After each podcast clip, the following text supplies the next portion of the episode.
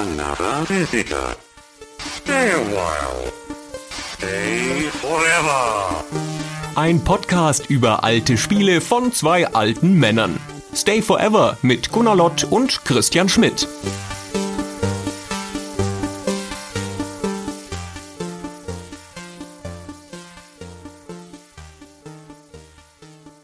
Hallo, liebe Zuhörerinnen und Zuhörer. Hallo, Gunnar. Hallo, liebe Christian. Wir sprechen heute über Zack McCracken. Hier, ich habe es gesagt, ohne viel Federlesens. Nö, nö, nö, nö, nö. Wir sprechen über Jason and the Ancient Aliens.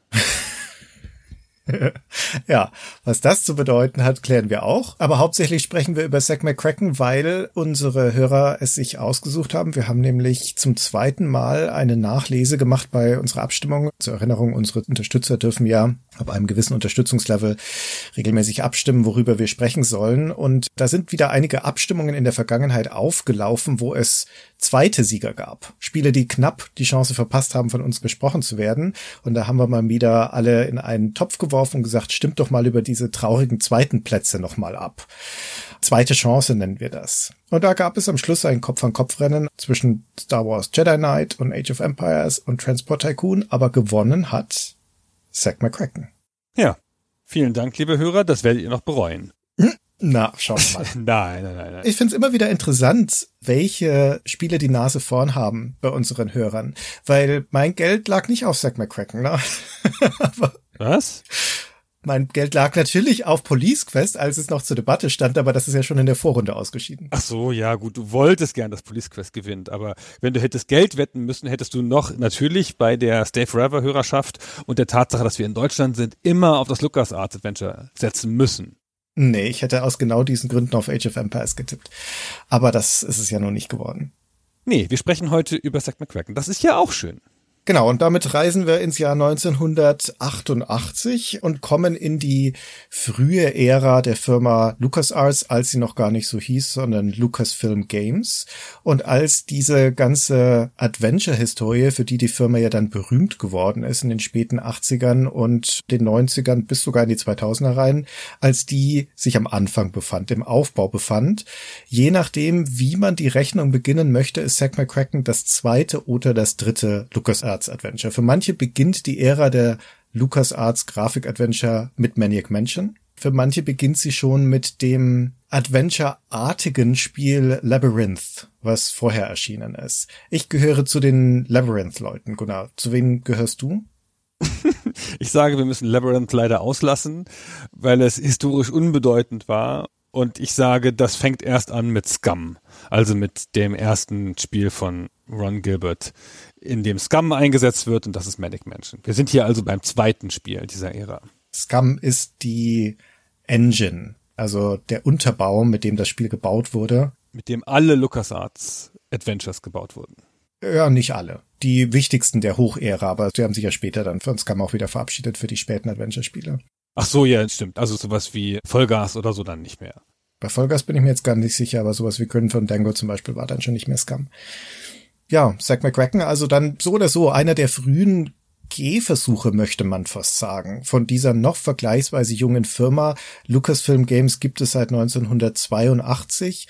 Die ersten Spiele kamen auf den Markt aber erst 1984 und hier sind wir dann, wie gesagt, 1988. Da sind schon ein paar Spiele rausgekommen, aber trotzdem würde ich noch sagen, Frühzeit dieser Firma und damit also auch eines der bedeutenden Frühwerke. Das stimmt. Die Firma ist insofern noch in ihrer Frühzeit, weil sie noch gar nicht viel Spiele gemacht hat, obwohl sie ja schon sechs Jahre besteht, wie du gesagt hast. Weil die ersten zwei Jahre wurde erstmal gar kein Spiel rausgebracht. Da hat man erstmal rumprobiert und Technikdemos gemacht und sich ein bisschen gefunden. Erst dann kamen die ersten richtigen Spiele, so Titel wie Ballblazer und das sensationelle Rescue und Fractalus. Und dann diese Adventures, mit denen sie dann später sehr berühmt wurden von denen ja Zack McCracken bekanntlich das zweite ist, um das nochmal zu sagen. du versuchst dir deine Zeitrechnung zu verankern. Das ist Geschichtsklitterung. Das dritte Spiel, bitteschön. Gut, Adventure. Haben wir schon gesagt, ne? Grafik-Adventure zumal auch.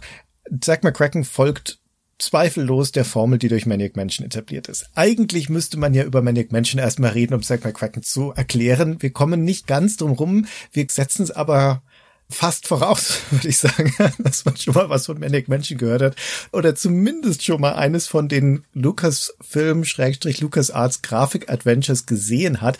Das sind die mit der Verbenleiste unten. Ja, das ist das prägende Element. Da stehen Wörter wie öffne, schließe, nimm und so und damit steuert man das ganze Spiel. Ja, wir haben ja schon über ein paar gesprochen. Also wir können jetzt davon ausgehen, dass ein eifriger Stay Forever-Hörer zumindest genau sein Day of the Tentacle kennt und auch sein Indiana 4. Indiana 4. Indie 4 Spiel. Mhm. Das Indiana Jones and the Fate of Atlantis, doof Mann. Du bist aber heute sehr genau, das ist mir schon aufgefallen. Indiana 4 gefällt mir aber viel besser. Indiana 4 Jones. So weiß man's doch. Das sind halt diese Spiele. Die kennt hier jeder. Das müssen wir, glaube ich, nicht erklären, dass das die Spiele mit der Werbenleiste sind. Aber es ist ein Spiel mit einer Werbenleiste. Das stimmt. Worum geht's? Ja, worum geht's? Es geht um einen, oh, jetzt weiß ich gar nicht, wie das Wort ist. Ich wollte Tabloid sagen, aber es ist ja gar nicht das deutsche Wort. Es geht um einen Reporter einer Boulevardzeitung. Boulevard ist das deutsche Wort, genau. Nee, es ist es aber nicht, weil im Deutschen nimmt man ja unter Boulevardzeitung die Bildzeitung. Aber was hier gemeint ist, ist eine Zeitung, die so ganz wilde Sachen macht über UFO-Landungen, also wirklich so ausgedachte Geschichten komplett. Und so ein Reporter ist der Held dieses Spiels. Ja, wie soll man sagen, ein Skandalblatt, ein nee. Klatsch, Klatschreporter nee, oder sowas. Aber das ist auch alles zu harmlos, ne? Also es geht um im weitesten Sinne ausgedachte Geschichten. Ja, das kann man, glaube ich, sagen. Und dafür arbeitet er halt. Zacharias McCracken, der Held dieser Geschichte, ist also ein Reporter und das Spiel eröffnet auch relativ schnell damit, dass er unzufrieden ist in seinem Job, weil er da wahrscheinlich niemals einen Literaturpreis bekommt. Und sein Chef ist da aber sehr unbeeindruckt von und schickt ihn halt aus, spannende Geschichten zu finden. Das ist ein Teil des Vorspanns. Ja, so lernen wir ihn kennen im Vorspann, wo er im Büro seines Verlegers, würde ich mal annehmen, hin und her läuft und seine Unzufriedenheit darüber ausdrückt, dass er sich die ganze Zeit dumme Geschichten ausdenken muss, worauf sein Verleger sagt, dann denkt ihr halt Geschichten aus, die nicht dumm sind. Naja, und diese Szene, die wir da am Anfang erleben, die uns in das Spiel hineinführt, die wird eingebettet in eine Rahmenhandlung, die wir aus dem Spiel an sich gar nicht so erfahren, sondern eher aus dem Handbuch, denn wie immer in dieser Ära herrschen zwischen Packungsbeilagen und dem Spiel ein großer Zusammenhang und eine Wechselwirkung. Das ist bei Zack McCracken insbesondere so, da werden wir nachher noch einiges darüber erzählen. Aber im Handbuch wird klarer beschrieben, wo wir hier eigentlich sind, nämlich im Jahr 1997, also in der Zukunft aus der Perspektive des Spiels, das ja im Jahr 1988 rausgekommen rausgekommen ist und 87 entwickelt wurde. Also wir sind vom Punkt der Entwicklung ausgerechnet zehn Jahre in der Zukunft. Und das ist auch ein bedeutsames Jahr, dieses Jahr 1997, denn es ist der 50. Jahrestag der ersten UFO-Sichtung äh, aus dem Jahr 1947. Und das nimmt das Spiel als einen Ausgangspunkt. Seine Prämisse ist nämlich, dass die Welt seit dem Jahr 1947 ein immer dümmerer Ort geworden ist. Und das Handbuch macht es auch an einigen Beispielen fest nämlich Schlaghosen, Watergate, Skandal, Abholzung des Regenwalds, Boulevardzeitungen, Baby an Bord Aufkleber und so weiter.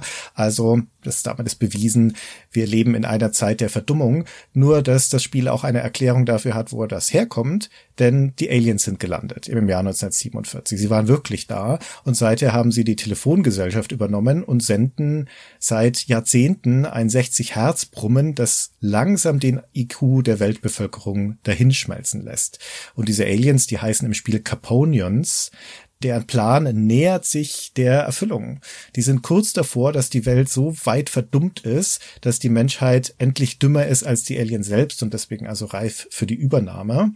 Und in dieses ganze Szenario hinein kommt der Zack McCracken, der nämlich auf einmal eine Art prophetischen Traum hat, den wir im Intro erleben ganz strange. Also das fängt alles total straight an auf eine Art. Du hast diese Sache im Handbuch gelesen vorher, hast ein ganz gutes Gefühl, ist ja eine hammermäßig coole Prämisse, finde ich. Dies mit den Aliens, die die Welt verdummen wollen, ganz toll. Dann siehst du diesen relativ straighten Teil des Vorspanns und dann kommt so eine esoterische Bildercollage, von der ich jetzt beim Wiederspielen überhaupt gar nichts verstanden habe und wusste überhaupt nicht mehr, was will denn das Spiel von mir und habe dann auch sofort weggeguckt. Hab dann gedacht, ach, das ist jetzt so eine Einstimmungscollage, aber es ist gar nicht so. Das Spiel erwartet von dir, dass du sie genau anguckst, weil es dir damit was sagen will. Was willst du denn sagen? Naja, es macht ja eine Verknüpfung zu den Ereignissen, die ja viel später gleich kommen, diese Annie, die du kennenlernst und so weiter. Der erste Charakter, den du kennenlernst. Und mich hat das total überrascht, dass das Spiel diese Art Intro ernst genommen hat. Das fand ich voll komisch. Und es ist auch ganz anders als zum Beispiel bei Manic Mansion, weil es dir damit so eine Stimmung setzt und du das gar nicht verstehen kannst am Anfang. Anders als bei Manic Mansion, dass dir sofort so eine ganz umrissene Aufgabe gibt. Dieses Spiel entlässt dich mit relativ wenig Führung in die erste Szene, aber zum Glück ist die erste Szene auch keine gefährliche, sondern du bist erstmal zu Hause. Ja, das kommt ein bisschen drauf an. Also ich verstehe, dass dieser Traum verwirrend ist, aber das Intro besteht ja aus zwei Teilen, nämlich einmal diese Szene im Büro des Verlegers, in dem du einen ganz klaren Auftrag bekommst. Der sagt dir nämlich, hier ist ein Ticket, flieg von San Francisco, wo wir uns gerade befinden, nach Seattle und recherchiere da die Story des zweiköpfigen Eichhörnchens, das Camper terrorisiert. Ah, das stimmt. Du musst ja nach Seattle, genau. Und wenn du bei der Gelegenheit dort vor Ort bist, da ist der Mount Rainier in der Nähe, wo die UFOs gesichtet wurden vor 50 Jahren, schreib dazu auch noch irgendwas zusammen. Das ist der konkrete Auftrag. Reise dahin, recherchiere das Eichhörnchen. Und dann am Abend, bevor Zack dann am nächsten Tag losfliegen möchte, legt er sich ins Bett und dann kommt diese Traumsequenz. Und die ist eine bizarre Collage von seltsamen Bildern von Aliens, von dieser Frau Annie, die aber fünfmal da auftaucht, von einer komischen Maschine mit leuchtenden Kristallen und kulminiert darin, dass Zack von einem körperlosen fliegenden Hut verfolgt wird und dann vor einem riesigen bildschirmfüllenden Gesicht einer Sonnenbrille mit Nase und Schnauzbart landet. Also so ein Groucho Marx-artiges Gesicht. Und dann endet der Traum und Zack wacht auf und steht dann in seinem Schlafzimmer. Ja, und du hast recht, da hast du natürlich jetzt erstmal deinen Auftrag. Du kannst erstmal gucken, was du so dabei hast, aber du hast noch nichts, mit dem du deinen Auftrag antreten könntest, weil du hast kein Geld dabei, du hast die Flugkarte noch nicht. Doch, die hast du im Inventar. Die hast du schon am Anfang, okay, aber die anderen Sachen musst du dir im Haus zusammensuchen. Und hier steht alles voll. Das Haus besteht aus drei Zimmern oder zwei Zimmern, wenn denen das zweite scrollbar ist und du kannst dich hier relativ viel angucken und hast relativ viele Interaktionsmöglichkeiten. Da ist ein Telefon mit einem Anrufbeantworter, da sind zwei Schränke, wo du die Türen aufmachen kannst. Gehst du ein bisschen weiter, ist dann ein Sofa und ein Fernseher und ein Kühlschrank. Also du kannst dich erstmal die erste halbe Stunde des Spiels sehr gut hier aufhalten und das erste Zimmer durchsuchen. Das fand ich schon wieder so ein bisschen einschüchternd aus meiner heutigen Sicht, dass das Spiel dich am Anfang gleich zuwirft mit Optionen und mit Gegenständen. Aber das ist ja zu der Zeit ganz üblich gewesen. Das war nicht unüblich, finde ich. Und ja, das Spiel wirft dich zu mit Gegenständen. Das ist schon überwiegend ein Inventar- und Rätselspiel. Ich bin zu dem Zeitpunkt, wo ich dann in Seattle gelandet bin, also zu meinem Auftragsort geflogen bin, nachdem ich mich in San Francisco umgeguckt hatte, habe ich mal ins Inventar geguckt und gezählt und da hatte ich 26 Gegenstände im Inventar und da war die erste halbe Stunde des Spiels vorbei. Und ich sag mal, das wird nicht besser. Also das ist ja auch noch ein Textinventar. Du hast ja da noch nicht den Luxus irgendwelcher kleinen Icons oder eines Fensters, das aufpoppt, sondern das Spiel reserviert zwei Zeilen unten am Bildrand, um das Inventar darzustellen und zwar zweispaltig. Das heißt, da passen vier Begriffe rein. Und wenn du irgendwas finden möchtest in deinem Inventar, das auch nicht alphabetisch sortiert ist, sondern das sortiert ist nach einer Logik, die sich mir nie erschlossen hat, vermutlich einfach gar nicht. Ist es nicht die neuesten unten? Nicht unbedingt. Nee, auch nicht. Gegenstände, die du schon hast, die du dann einsetzt für irgendwas und dann wieder bekommst, landen irgendwo in der Mitte und nicht unbedingt unten. Glaube ich zumindest. Bin mir jetzt nicht hundertprozentig sicher, aber es ist ein ewiges Gescrolle, bis man die Sachen findet, die man braucht. Das ist wirklich kein Spaß. Aber das gehört zur Konvention dieser Zeit, würde ich sagen. Das Spiel ist, das sollten wir vielleicht noch dazu sagen, im Original für den C64 entwickelt. Wir sind hier noch in der 8-Bit-Ära. Lucasfilm Games hat angefangen auf dem Atari 8-Bit-Plattformen und ist dann in dieser Zeit aber auf dem C64 als Lead-Plattform.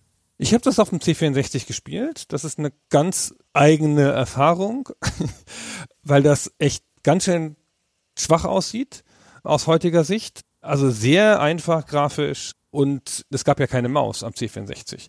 Das heißt, das hat man noch schön mit dem Joystick den Cursor gesteuert, was ein bisschen langsame und unpräzise Art ist, aber so hat man es halt damals gemacht. Und man möchte vielleicht noch mal ganz kurz erklären, wie sich dieser Bildschirm aufteilt, weil wenn man jetzt sich so an Sam Max oder Day of the Tentacle erinnert, dann haben die späteren Spiele ja eine viel effizientere Bildschirmaufteilung. Dies hier ist noch die Anfangszeit, das ist ein bisschen krude. Das hat oben einen schmalen Streifen, wo zwei Zeilen reinpassen, da findet der gesamte Dialog statt. Alles, was Charaktere sagen, was das Spiel dir erzählen will, alle Beschreibungen finden in diesen zwei Zeilen statt. Dann kommt das Bild, das ist natürlich der größte Teil Teil des Gesamtbildschirms. Das ist ja auch zu der Zeit immer noch neu, dass man da reinklicken kann und Gegenstände antippen kann. Das kennt man ja zu der Zeit noch nicht über aus allen Spielen. Dann kommt eine Zeile, wo sich ein Satz zusammenlässt aus den Sachen, in denen du ins Bild klickst und den Verben, die aus der Verbenleiste kommen. Das nächste ist die Verbenleiste und dann kommen diese vier Zeilen für das Inventar, was dann sich einfach noch nach unten scrollen lässt. Also schon noch so ein bisschen krudes Interface, das sehr viel Raum diesen Verben gibt der wird ja später halbiert, weil sich ja in den späteren Spielen auch die Verben nicht halbieren, aber zumindest auf zwei Drittel zurückgefahren werden. Dieses Spiel schöpft noch aus dem Vollen. Das hat 14 oder 13 Verben? 15. 15? Ich habe hier nur 14 auf meinem Bildschirm, aber gut. Ja, das eine Verb kommt ja dann erst noch dazu. Ja, genau, das kommt dazu, weil du Switch erst später kriegst. Das meinst du, ja, genau. Also du startest halt auf dem ersten Bildschirm mit 14 Verben. Ja. Wir sind dich ja nicht nur in der, naja, nicht unbedingt die Frühzeit von den Grafik-Adventures, die gibt's schon seit Anfang der 80er, aber noch in der frühen Ära der Point-and-Click-Adventures, in dem Sinne, dass du da einen Cursor hast, den du steuerst. Die Sierra-Spiele dieser Zeit zum Beispiel, die sind ja der Platzhirsch, gerade im amerikanischen Markt. Im gleichen Jahr wie Zack McCracken ist King's Quest 4 erschienen und die haben ja noch eine direkte Steuerung. Da steuerst du deine Spielfigur, in King's Quest 4 ist es die Prinzessin Rosella, noch direkt mit den Cursor-Tasten.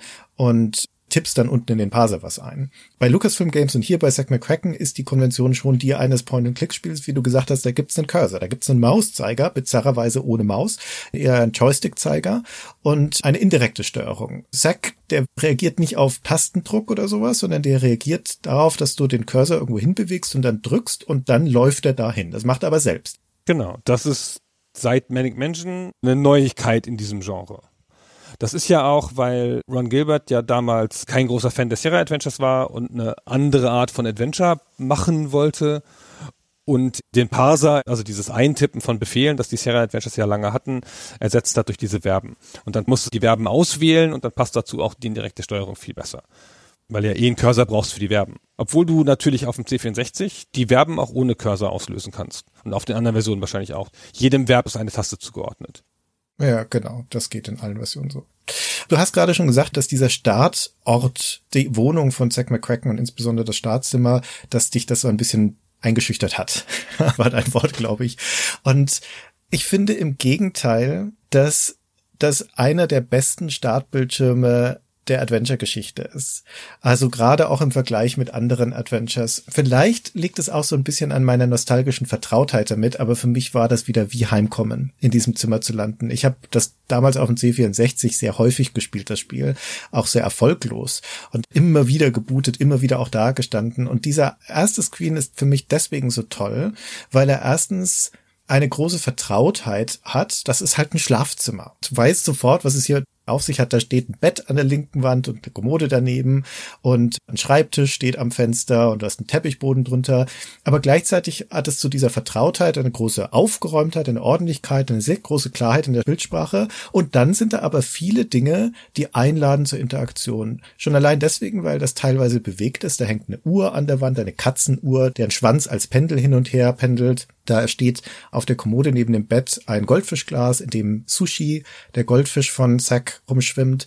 Und da gibt es viele Dinge, die einladen dazu, mit ihnen zu interagieren. Die Schreibtischschublade, die Schubladen in der Kommode natürlich. Da ist ein Telefon auf dem Schreibtisch, da ist eine Lampe, die du an- und ausschalten kannst. Da hängt am Fenster eine Jalousie, die du hoch und runter ziehen kannst. Da wird das Zimmer dunkel. Du kannst dich ins Bett reinlegen, ja, dann legt sich Zack wieder hin. Er schläft nicht, aber er legt sich hin. Und da sind auch so kleine Interaktionspunkte schon eingezeichnet. Irgendwas liegt unter dem Schreibtisch. Das ist erkennbar, so ein grüner Fetzen.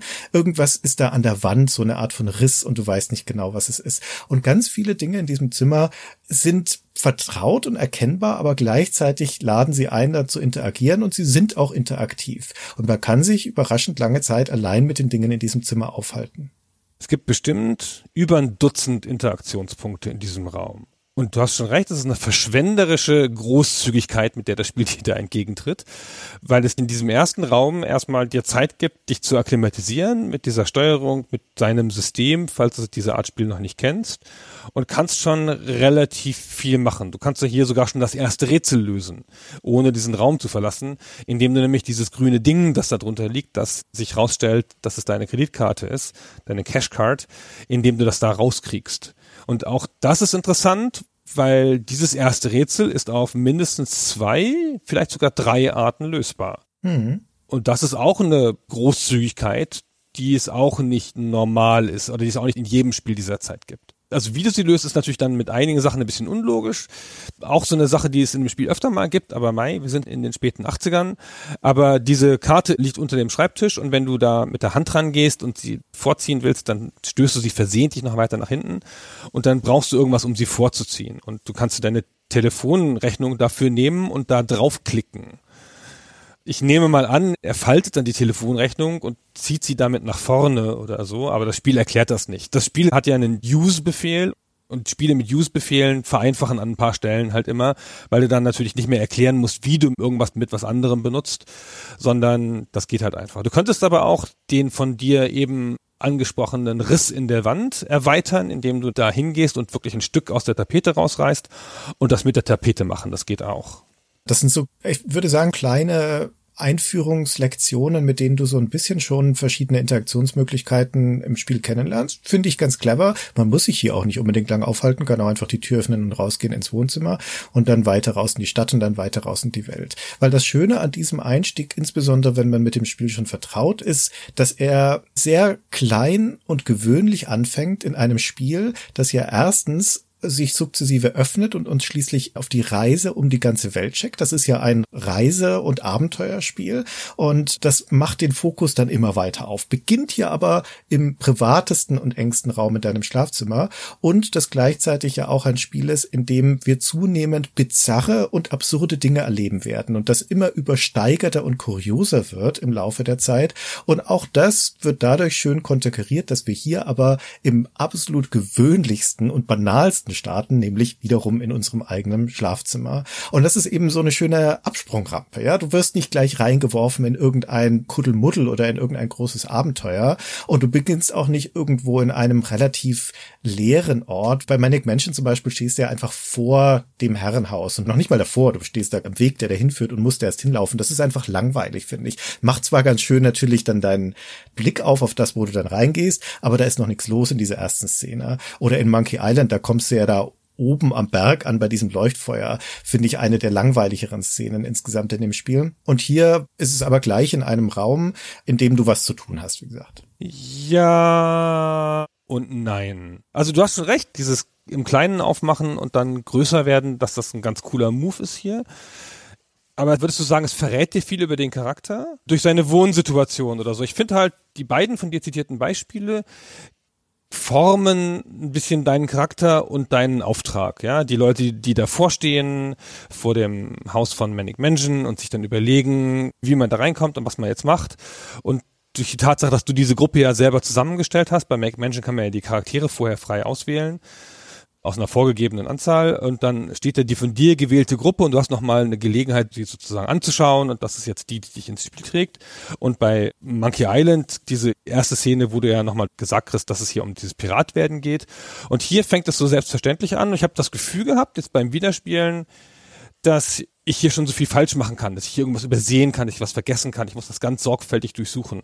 Das war das, was mich so ein bisschen gestresst hat oder eingeschüchtert hat. Ich dachte so, boah, hier ist aber schon ganz schön viel zu machen. Hoffentlich vergesse ich nichts. Und es ist ja auch so, wenn du jetzt hier die Cashcard nicht mitnimmst, dann kommst du ja schon nicht aus der Stadt raus. Ist jetzt natürlich kein schweres Rätsel, ja, kriegt man schon hin. Also, um auf die Frage zurückzukommen, nein, diese erste Szene definiert den Charakter nicht sonderlich. Der ist offensichtlich ein klein bisschen unordentlich, würde ich sagen, wenn seine Cashcard unterm Tisch liegt und im Wohnzimmer ist sein Sofakissen an der Wand und sowas, da muss er quasi ein bisschen aufräumen. Aber viel mehr ist dann da auch schon nicht. Das ist aber auch nicht unbedingt notwendig, weil die fundamentale Charakterdefinition ja im Intro stattfindet, wo du erfährst, wer der ist und was sein Auftrag ist und auch, dass er unzufrieden ist grundsätzlich mit seiner Situation. Der würde schon gern was anderes machen, als sich diese komischen Klatschnachrichten auszudenken. Und das muss dann aber auch reichen. Hier in dem Moment, wo wir ins Abenteuer starten, wir starten mit leeren Händen, also was jetzt unseren Charakter angeht. Außer diesem Auftrag haben wir da nicht viel. Und halt dem Andeutungen aus den Träumen, weil das sind ja alles Sachen, die uns völlig unerklärlich sind. Von Aliens über bizarre Maschinen, über eine Frau, die wir nicht kennen. Und es sind ja aber alles Vorankündigungen von Dingen, die Zack dann noch über den Weg laufen werden im Laufe seines Abenteuers. Ja, das kommt ja alles noch. Ich hatte diesen Moment, deswegen hat mich das vielleicht auch so irritiert, aber das ist vielleicht auch nur eine Sache, die nur mir so vorgekommen ist, als ich dann dieses Stück Tapete von der Wand gerissen hatte und damit die Cashkarte da rausgezogen hatte, dann habe ich im nächsten Raum einen Stift gefunden und habe gedacht, kann ich jetzt irgendwas mit dem Stift und der Tapete machen? Kann man da was draufschreiben? Und dann hat er die Karte aufgemalt, die er im Traum gesehen hat. Und das hatte ich schon gar nicht mehr auf dem Schirm. Das habe ich so versehentlich gemacht. Und da habe ich gedacht, ah, hier habe ich aber ein bisschen wenig Klarheit hier im Spiel, weil ich habe das jetzt ohne Absicht gemacht. Aber vielleicht habe ich einfach nicht aufgepasst. Ja, dann hast du nicht aufgepasst, weil das Erste, was er sagt, wenn er aufsteht, ist, hm, ich sollte mir diese Karte aufmalen, die ich im Traum gesehen habe. Aber es ist trotzdem leicht zu übersehen. Das stimmt schon. Ah, okay. Ja, dann liegt's an mir. Naja, und dann, Christian?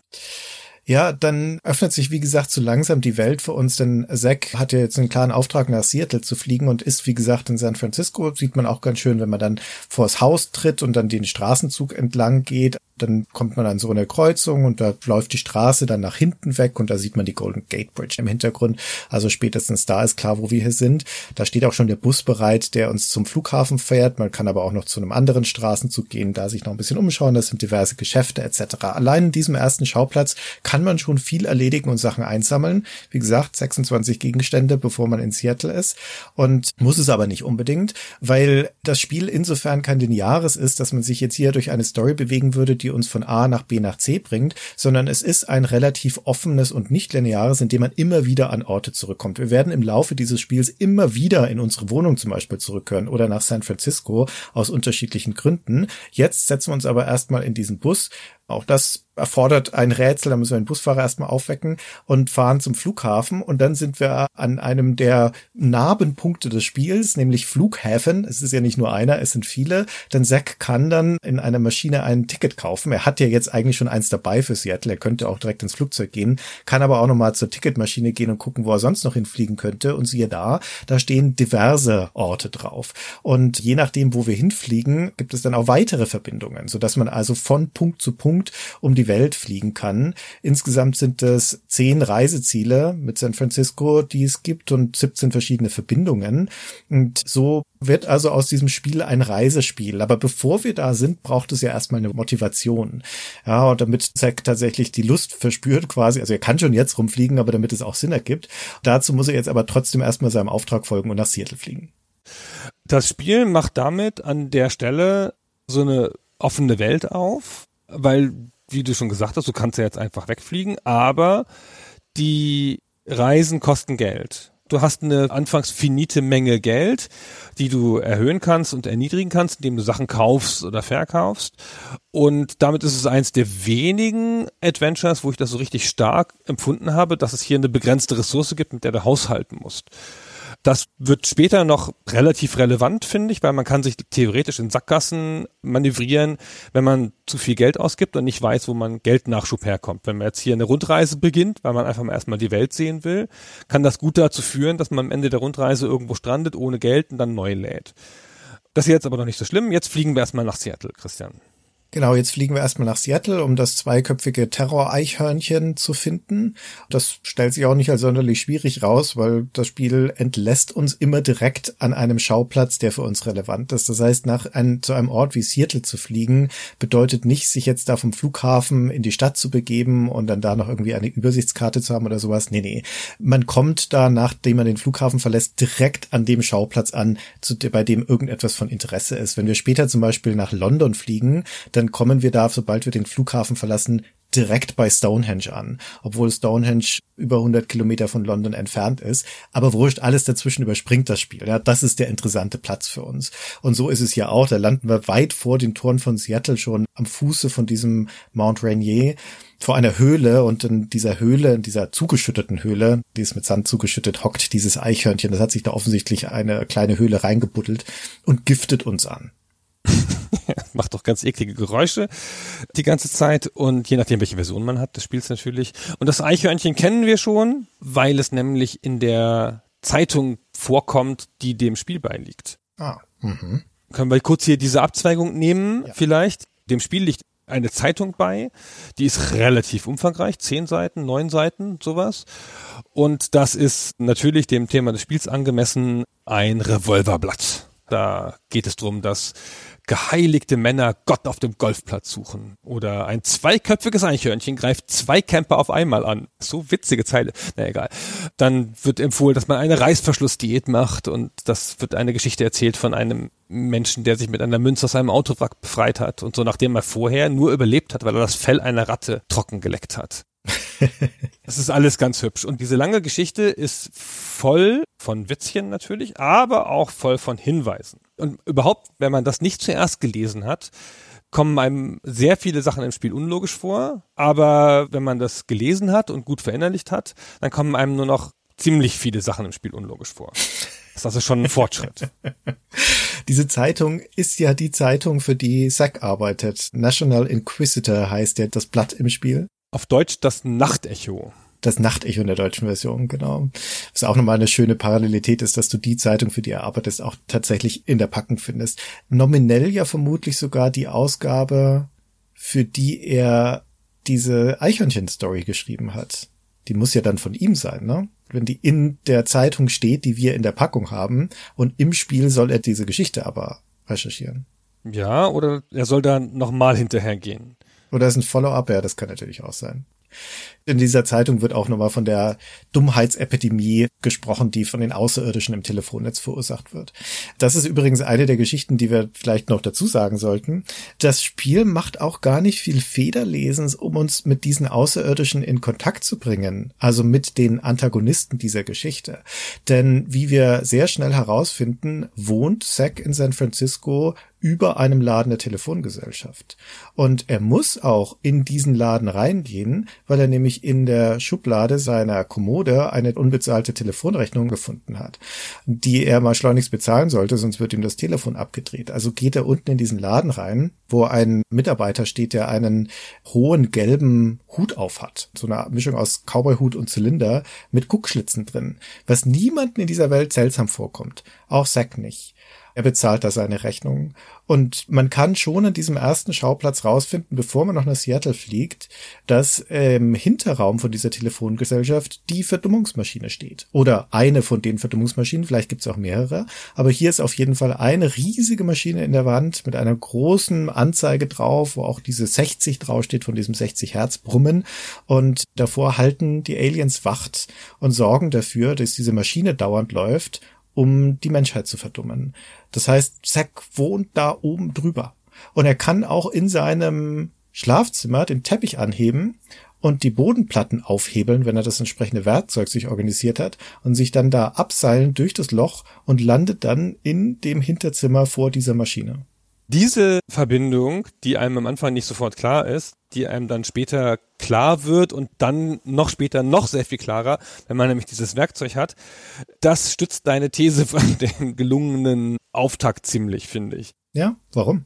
Es gibt diesem ursprünglichen, diesem bescheidenen, diesem kleinen Zimmer nochmal eine zusätzliche Bedeutung, weil dadurch kannst du ja sogar zur Alien-Maschine hin. Das ist ganz schön lustig, finde ich. Außerdem die Alien-Maschine in sich schon mal super, weil die hat einen großen Schalter, der hat zwei Stellungen, on und on. Ja, sehr nett. Also ich fand das damals insbesondere, als ich das gespielt habe, ungeheuer aufregend. Gerade wegen diesem Kontrast zwischen dem behüteten eigenen Schlafzimmer und der unmittelbaren räumlichen Nähe zur Atombombe quasi, also der ultimativen Bedrohung der Menschheit, nur durch eine Decke getrennt von den Aliens und ihrer Horrormaschine. Das fand ich ganz großartig, zumal du ja natürlich jetzt am Anfang des Spiels da überhaupt nichts ausrichten kannst. Du kannst da, so viel als Spoiler, nie was ausrichten. Ja, diese Alien-Maschine ist ein Red Herring, ein Ablenkungsmanöver Manöver. Es ist überhaupt nicht deine Aufgabe, die zu deaktivieren oder auszuschalten. Du musst was ganz anderes machen, um die Aliens zu besiegen. Aber das weiß man an dieser Stelle nicht. Und ich fand die Tatsache, dass ich mich da direkt einschleichen kann, auf unterschiedlichen Wegen, auch da sind wir wieder bei einem der Punkte, wo das Spiel dir verschiedene Möglichkeiten anbietet, da reinzukommen. Du kannst dich verkleiden und durch den Vorderraum reingehen. Du kannst, wie gesagt, durch Sex Schlafzimmer dich abseilen und so weiter. Aber du kommst da runter ins Herz des Bösen. Das ist so, als könnte James Bond im Zimmer von M eine Tür öffnen und stünde im Hauptquartier des Bösewichts. Ungefähr so. Und ich kenne kein anderes Spiel, bei dem es diese unmittelbare Nähe gibt von Anfang an des Spiels. Und ich fand das als Kontrast hammermäßig. Ja, es ist ja auch schweinewitzig. Es ist natürlich, wie du sagst, nur ein Red Herring, weil das ist ja nicht dein Ziel. Also das heißt, das ist ja gar nicht in Wirklichkeit das Hauptquartier von Spectre, wo du hin musst. Aber es ist halt eine schöne Verbeugung dafür oder eine schöne Ellipse am Anfang, um dir diese ganze Welt schon mal zu zeigen. Das Spiel zeigt dir diese Aliens ja auch sofort. Du deckst diese Sache ja nicht langsam auf. Du siehst ja sofort, wenn du ein bisschen clever bist, dass der Typ mit dem komischen Hut, den du eben beschrieben hast, dass das natürlich ein Alien ist in dem Laden, dass da hinten die Alien-Maschine ist und das hat ein Feature, dieses Spiel, das bei Manic Mansion auch schon vorkommt.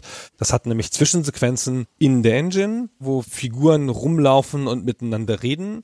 Und es kommt schon relativ bald eine, wo die Aliens miteinander reden. Die erzählen dann auch so ein bisschen, dass die Maschine läuft und so und hoffentlich geht nichts schief und die sind ziemlich nah am Ziel und so weiter. Ist das da schon in der ersten Zwischensequenz, wo sie von der Scholarian Device sprechen? Nee, in der zweiten. In der zweiten, genau. Aber es ist auch relativ nah am Anfang noch. Dann sagt einer, hoffentlich aktiviert niemand die Scholarian Device. Ich weiß gar nicht, wie es in der deutschen Version heißt.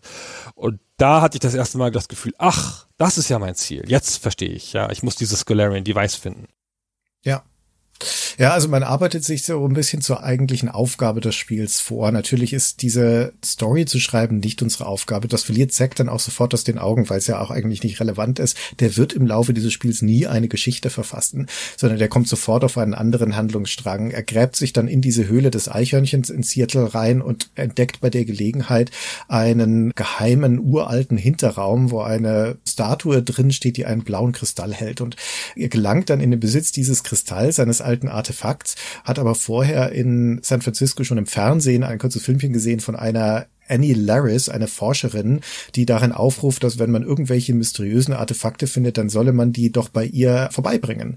Und zufälligerweise wohnt die eine Straße weiter von Zack. Also wenn man wieder zurück in San Francisco ist, dann schmeißt man das bei ihr durch den Briefschlitz, diesen Kristall, so wie es das Schild auf der Tür befiehlt. Wenn ihr Artefakte habt, dann schmeißt sie hier bitte ein. So kommen wir in Kontakt mit Annie.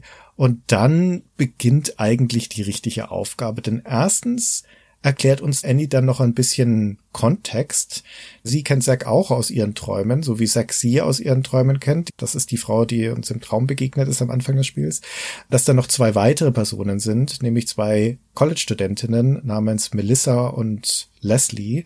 Und die vier sind durch Träume miteinander verbunden und haben offensichtlich eine gemeinsame Aufgabe. Und ab diesem Moment erlaubt das Spiel dann auch zwischen diesen Figuren umzuschalten. Dann ist es also nicht mehr nur noch eine Hauptfigur, sondern sind es vier.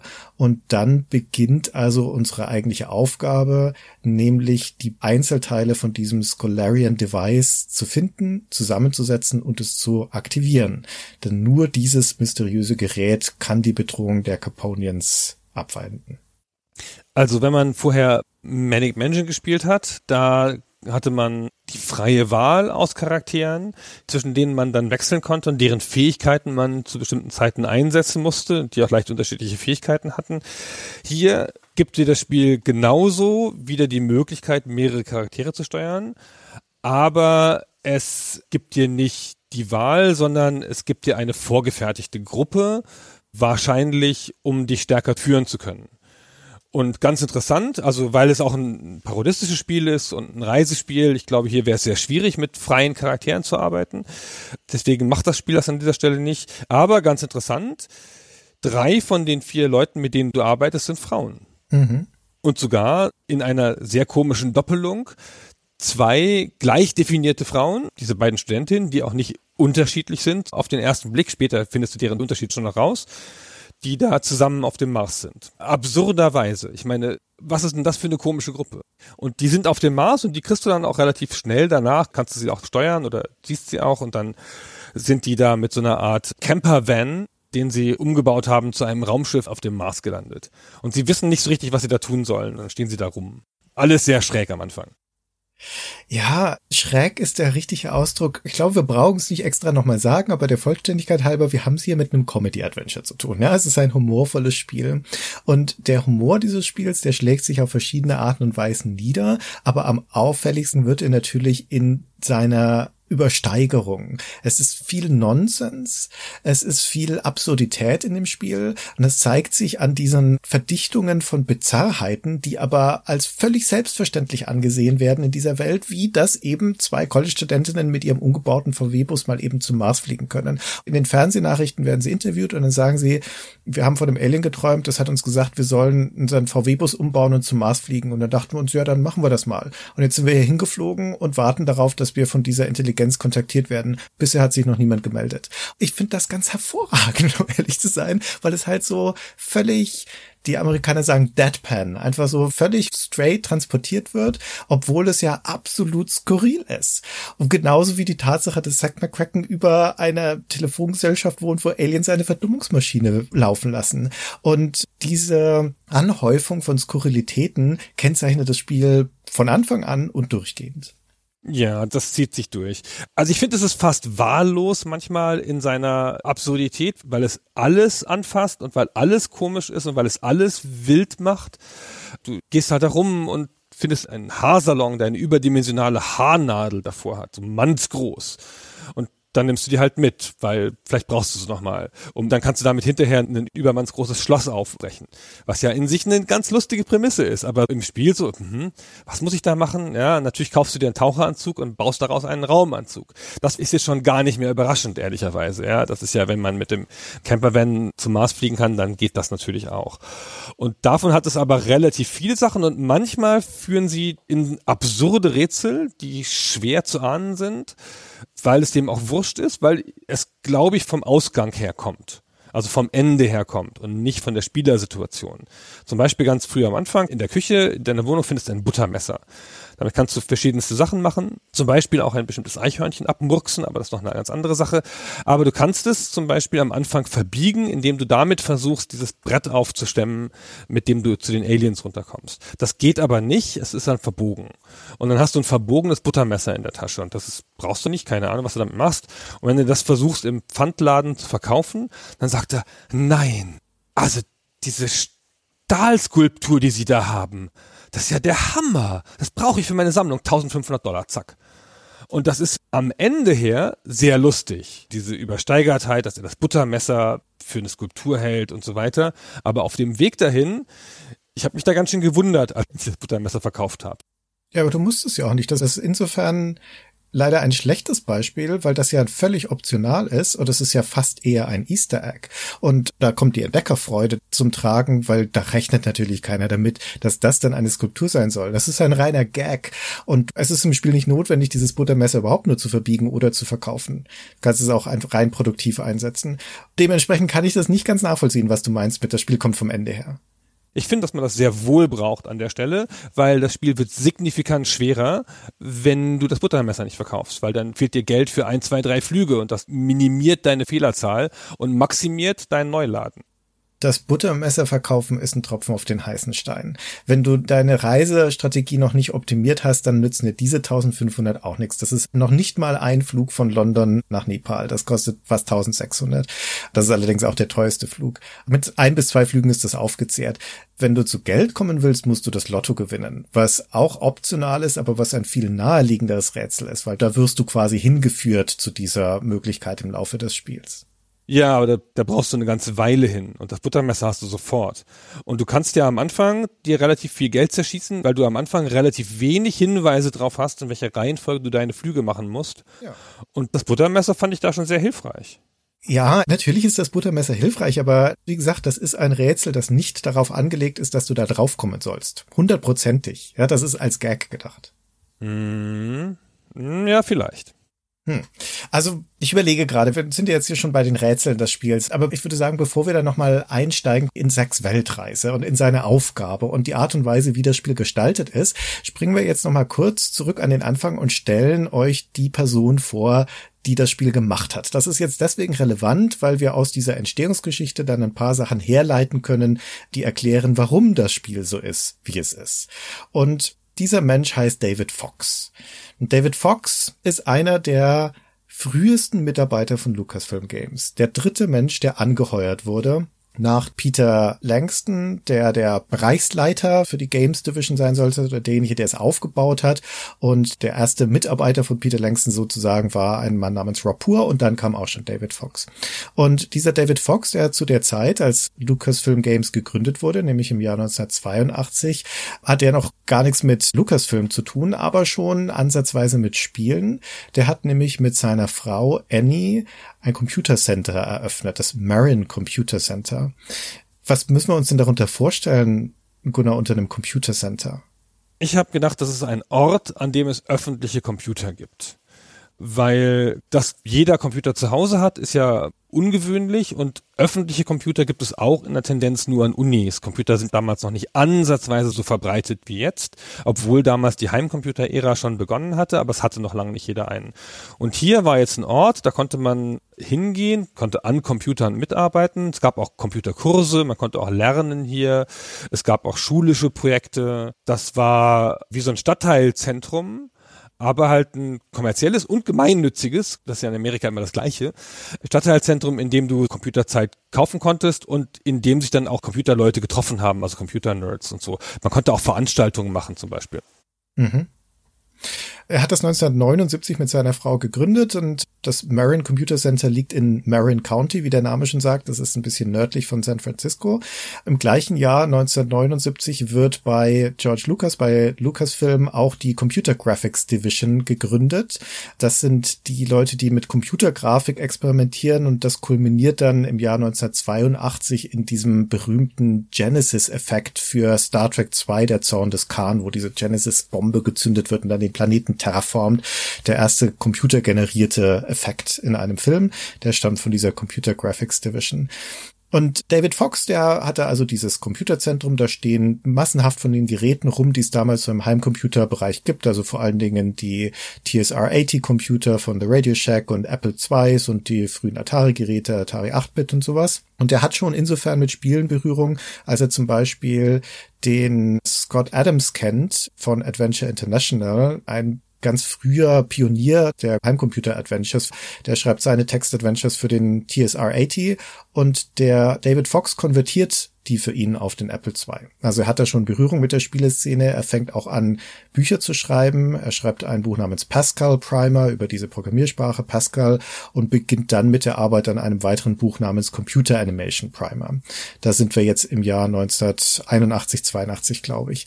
Und wie dann die Berührung zu Lucasfilm kommt und die Berührung mit dieser Games Group, das lassen wir ihn jetzt mal selber erzählen. Wir haben nämlich in Vorbereitung für diese Folge mit ihm gesprochen. Also so klingt David Fox und so kam seine Berührung mit Lucasfilm zustande. We had a computer center. We launched it in 1977, same year that Star Wars came out. And we happened to be located in the same county that George Lucas lived in, which is Marin County, just north of San Francisco.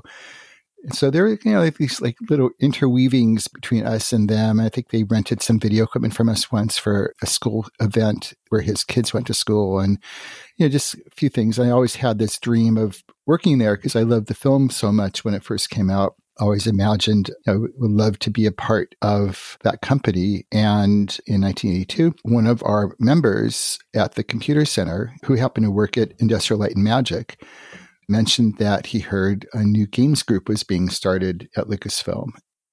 Also räumliche Nähe in erster Linie. Na, nachdem die beiden in Marin County sind, sind Lucasfilm-Mitarbeiter auch bei ihm im Computercenter und über die erfährt er, dass da diese Games Group gestartet werden soll und bewirbt sich dann dort. Und wie er sagt, er ist natürlich auch ein Fan von dieser lokalen Firma, weil die haben ja Star Wars gemacht. Das ist niemandem entgangen, nehme ich an. Und ich glaube schon, dass viele junge Leute sich natürlich gewünscht haben, die aus dem Feld waren, ob man da nicht irgendwie arbeiten könnte und an diesem Ruhm teilhaben kann, den diese Firma da schon zu der Zeit hat, ja, nach dem 1977er Hit Star Wars. Und so kommt es dann ja auch. Er geht dahin, erstmal in seinem Auftrag, weil er sein Buch schreibt über diese Computer Animation und interviewt da auch Leute, lernt da auch Leute kennen und die kennen ihn dann auch schon. Und als dann der Peter Langston, das ist auch jemand, der schon Erfahrung mit Spielen hat, aber auch nicht in so einer klassischen Games-Industrie-Karriere, wie man sich das heute vorstellen würde, aber der hat damals schon an der Uni und auf Mainframe-Maschinen, auf so Großrechnern Programme geschrieben. Eins der aller, aller, allerersten Text-Adventures, vielleicht sogar das erste, es ist nicht so ganz klar, welches das allererste ist. Wonder heißt das, mit A, Wonder. Und das ist der Peter Langston, der ist der Bereichsleiter und der baut dann die ganze Gruppe auf und dann fangen sie da an, ich habe es vorhin schon kurz angedeutet, mit so Technik-Demos, mit experimentellen Spielen. Und da kriegt auch schon dann David Fox seinen ersten Credit als Designer. Der ist nämlich maßgeblich verantwortlich für Rescue und Fractalus. Ein Spiel, das auch eher als Technik-Demo beginnt. Da fliegt man über so einen Planeten in so einem kleinen Raumschiff und rettet Piloten. Das hat so eine Fraktalgrafik mit sich organisch zeichnenden Linien. Und da hatten sie schon so ein bisschen drauf spekuliert, ob das nicht vielleicht ein ganz gutes Star Wars Spiel sein könnte mit dieser Art von Technologie. Aber Star Wars Spiele durfte Lucas Film Games eine ganze Zeit lang nicht machen. Da gab es einen Deal mit Parker und Atari. Und der Sage nach soll George Lucas das Spiel gesehen haben und gesagt haben, ja, aber kann man ja nicht schießen, ist ja voll blöd. Wo ist denn hier der Feuerknopf? Da hatte er sich schon Ruhm erworben und dann hat er an Manic Mansion mitgearbeitet. Erstmal an Labyrinth, wollen wir nicht vergessen. Das erste Adventure von Lucasfilm Games, wie man weiß. Von wem ist das nochmal? ja, dann sagt doch noch ein Wort zu Labyrinth. Das ist auch ein ganz tolles Spiel, aber es steht ja nicht so richtig in dieser Linie da. Deswegen ist es ja keins von diesen Spielen. Das steht sehr wohl in dieser Linie. Will mal sagen, ohne Labyrinth würde es vermutlich Manic Mansion gar nicht geben, weil das ja schon den Grundstein für Adventures legt. Vorher hat Lucasfilm Games ja keine Adventures gemacht. Ja? Die ersten Spiele der Firma waren ja diese Action-Spiele, wie du gerade schon beschrieben hast. Und Labyrinth war das erste Spiel, das von David Fox entworfen wurde als Adventure, weil es aus dem Film hergeleitet hat. Das ist ja dieser Film von Jim Henson mit David Bowie, der von Lucasfilm produziert wurde, glaube ich. Oder vertrieben wurde, bin ich mir nicht hundertprozentig sicher. Auf jeden Fall hatten die da eine Beziehung dazu und sollten dann auch das Spiel zum Film machen und das wurde eine Art Adventure. Es hat noch eine direkte Steuerung, also so wie bei den Sierra-Spielen. Es hat schon eine Werbensteuerung, aber noch nicht mit Point and Click. Also es ist schon so ein Zwischenschritt, so ein Twitter. Es beginnt ja auch bizarrerweise als Text-Adventure und schaltet dann zwischendurch auf ein Grafik-Adventure um. Aber das jedenfalls stammt von David Fox. Der ist da der Designer und der Projektleiter. Das Spiel erscheint 1986 und das legt schon sowohl visuell als auch von der Ausgestaltung her den Grundstein für die Grafik-Adventures, die dann aber ohne Zweifel mit Manic Mansion ausgebaut werden zu der Blaupause, nach der Lucasfilm die nächsten Jahre Adventure-Spiele machen wird. Ja, aber du hast natürlich recht. Es ist natürlich das erste Spiel von LucasArts und überhaupt in diesem Genre, das mit diesen kontextbasierten Menüs arbeitet. Dieses Spiel steht noch eher zwischen Sierra und LucasArts mit der direkten Steuerung und den Verben. Und später gehen sie ja dann unter der Führung von Ron Gilbert von dem Sierra-Entwurf deutlich weiter weg und finden dann ihre Designsprache. Trotzdem, ich finde so ein bisschen dieses Spiel ist so anders gedacht und kommt so stark von der Vorlage her, dass es sich nicht gut in eine Linie einsetzen lässt, wo man sagt, ah ja klar, es ging von Labyrinth zu Manic Mansion zu Indiana Jones oder sowas, sondern dieses Spiel steht so ein bisschen wie so ein Brückentier davor, bevor die neue Art auf die Welt tritt. Hm. Ja, das ist gut formuliert. Das lasse ich gelten. Genau, und das war schon David Fox in der Tat. Also er da schon seine Meriten gesammelt in diesem Bereich. Ja, ist auch noch ein Spiel, das sich mit Tastatur und Joystick steuern lässt, natürlich ein C64-Spiel. Ich will das auch deswegen nochmal betonen, nur das noch schnell als Einschub, weil wenn man Manic Mansion als den Startpunkt sieht, dann wird ja in der Regel Ron Gilbert als der Vater der Lucasfilm-Adventure-Spiele angesehen, von dem Manic Mansion stammt. Und da gibt es durchaus gute Gründe, weil er mit Manic Mansion eine Designphilosophie entwickelt und mit Monkey Island dann sein nächstes großes Spiel vor allen Dingen noch richtig ausformuliert, die dann maßgeblich wird für die Art, wie LucasArts dann Adventures macht. Aber der erste Adventure Designer bei Lucasfilm Games ist David Fox, der nämlich vorher alleine das Labyrinth gemacht hat.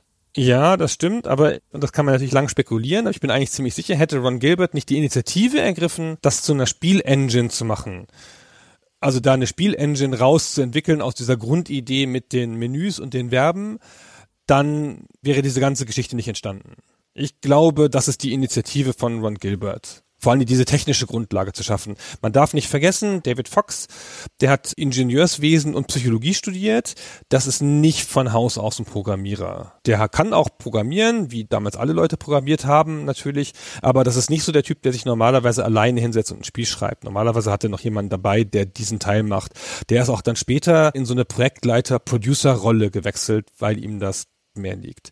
Aber du hast schon recht, das ist für den Werdegang von David Fox hier natürlich ein sehr wichtiges Spiel. Und von da ausgehend, bei Lucasfilm Games war es ja nicht so, dass man so klassische Karrieren gemacht hat. Ne? Du fängst halt an als Unterkröte und dann bist du halt die Superkröte irgendwann, sondern er war hier leitender Entwickler, aber beim nächsten Projekt bei Manic Mansion, dann hat er wieder nur zugearbeitet. Da war er einer derjenigen, die die Scum Engine bedient und das Scripting gemacht haben.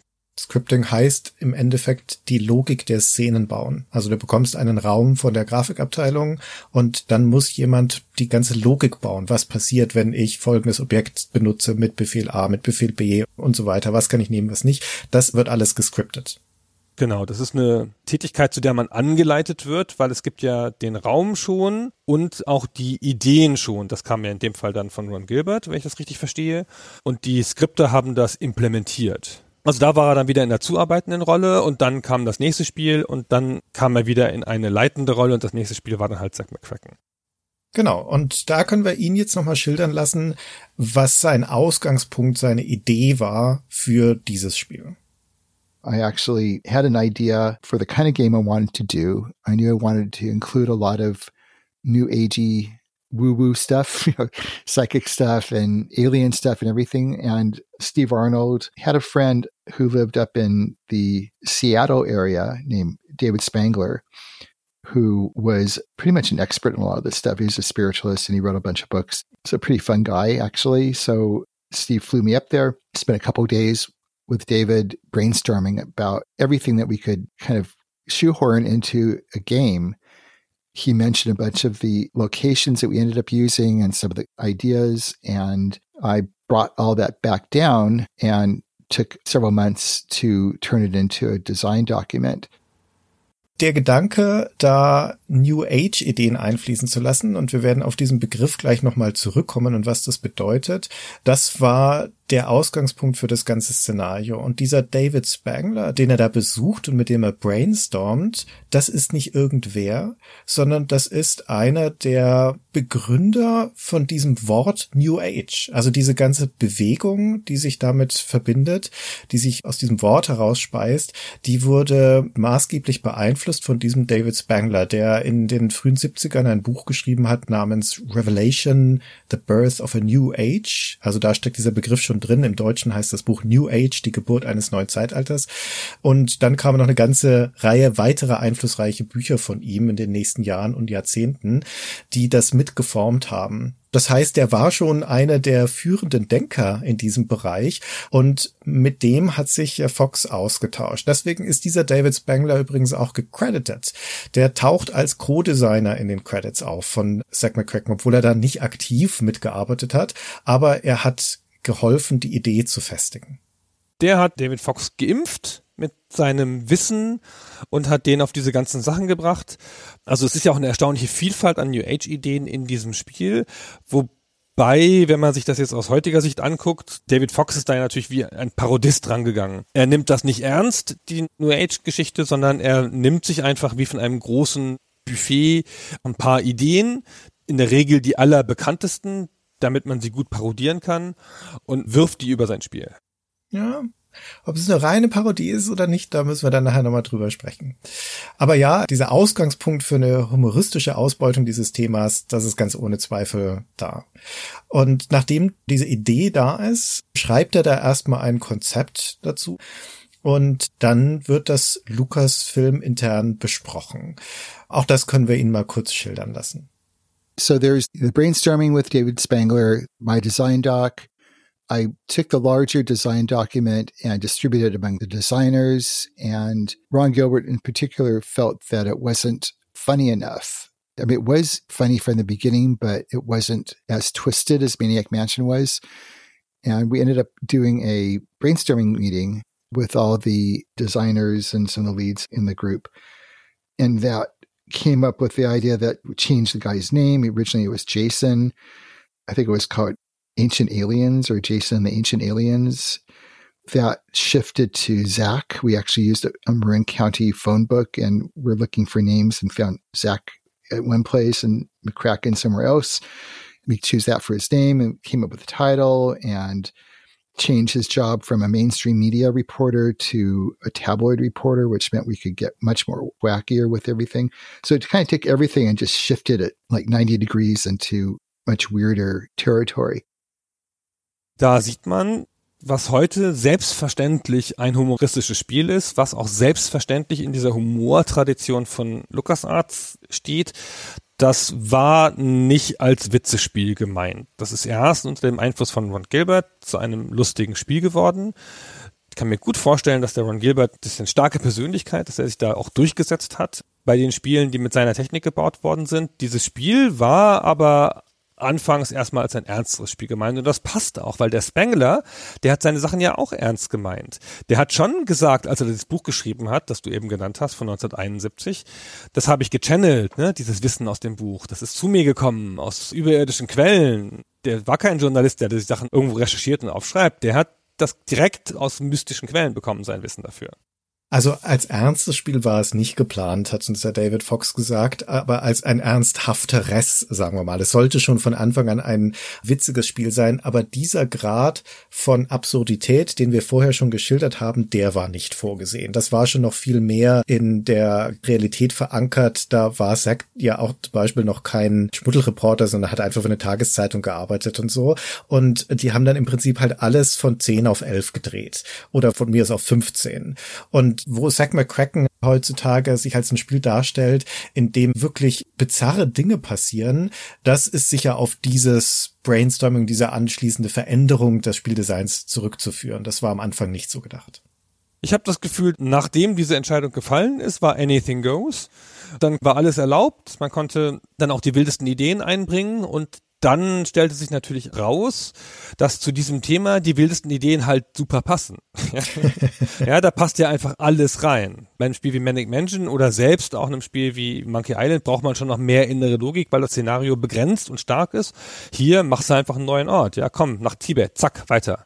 Ja, das wird schon dann dahin passen. Wenn nicht, ach, dann fahren wir nach Kathmandu durch diese offene Struktur und weil es eh schon so wild ist und du hast das vorhin ganz kurz angedeutet, als du hast gesagt, das bringt dich immer gleich zum Ort, wo was passiert. Das Spiel bemüht sich nicht in irgendeiner Weise, sobald San Francisco verlassen ist, zoologische Orte darzustellen. Du bist halt immer gleich da, wo was passiert. Es macht nur noch Abstraktionen diese ganzen Reiseorte, diese ganzen Städte, die du da anfliegen kannst, die sind immer nur noch einen Ort tief oder drei Unterorte tief. Die stehen nur noch für so ein Symbol, wie England oder London halt nur noch für Stonehenge steht. Du kannst zum Beispiel nach Miami fliegen und da kannst du gar nicht rein. Ja, da steht dann, die Stadt ist unter Reparatur. Ja, da fliegst du nach Ägypten und da steht logischerweise für die Pyramiden und für die Sphinx und so weiter. Okay, also jetzt war im Prinzip das thematische und der Ton des Spiels gesetzt wir brauchen noch einen letzten Person hier in diesem Reigen, die noch relevant ist. Es sind natürlich schon zu diesem Zeitpunkt an einem Projekt, wie sagt McCracken, mehrere Leute beteiligt innerhalb von Lucasfilm. Die haben da zum Beispiel auch schon Tester.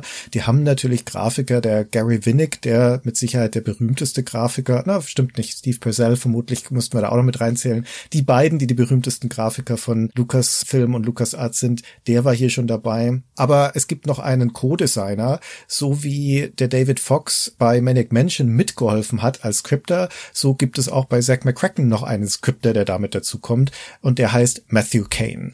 Auch das lassen wir den David kurz mal selber erklären. I realized pretty soon that I just wasn't going to be able to script this myself.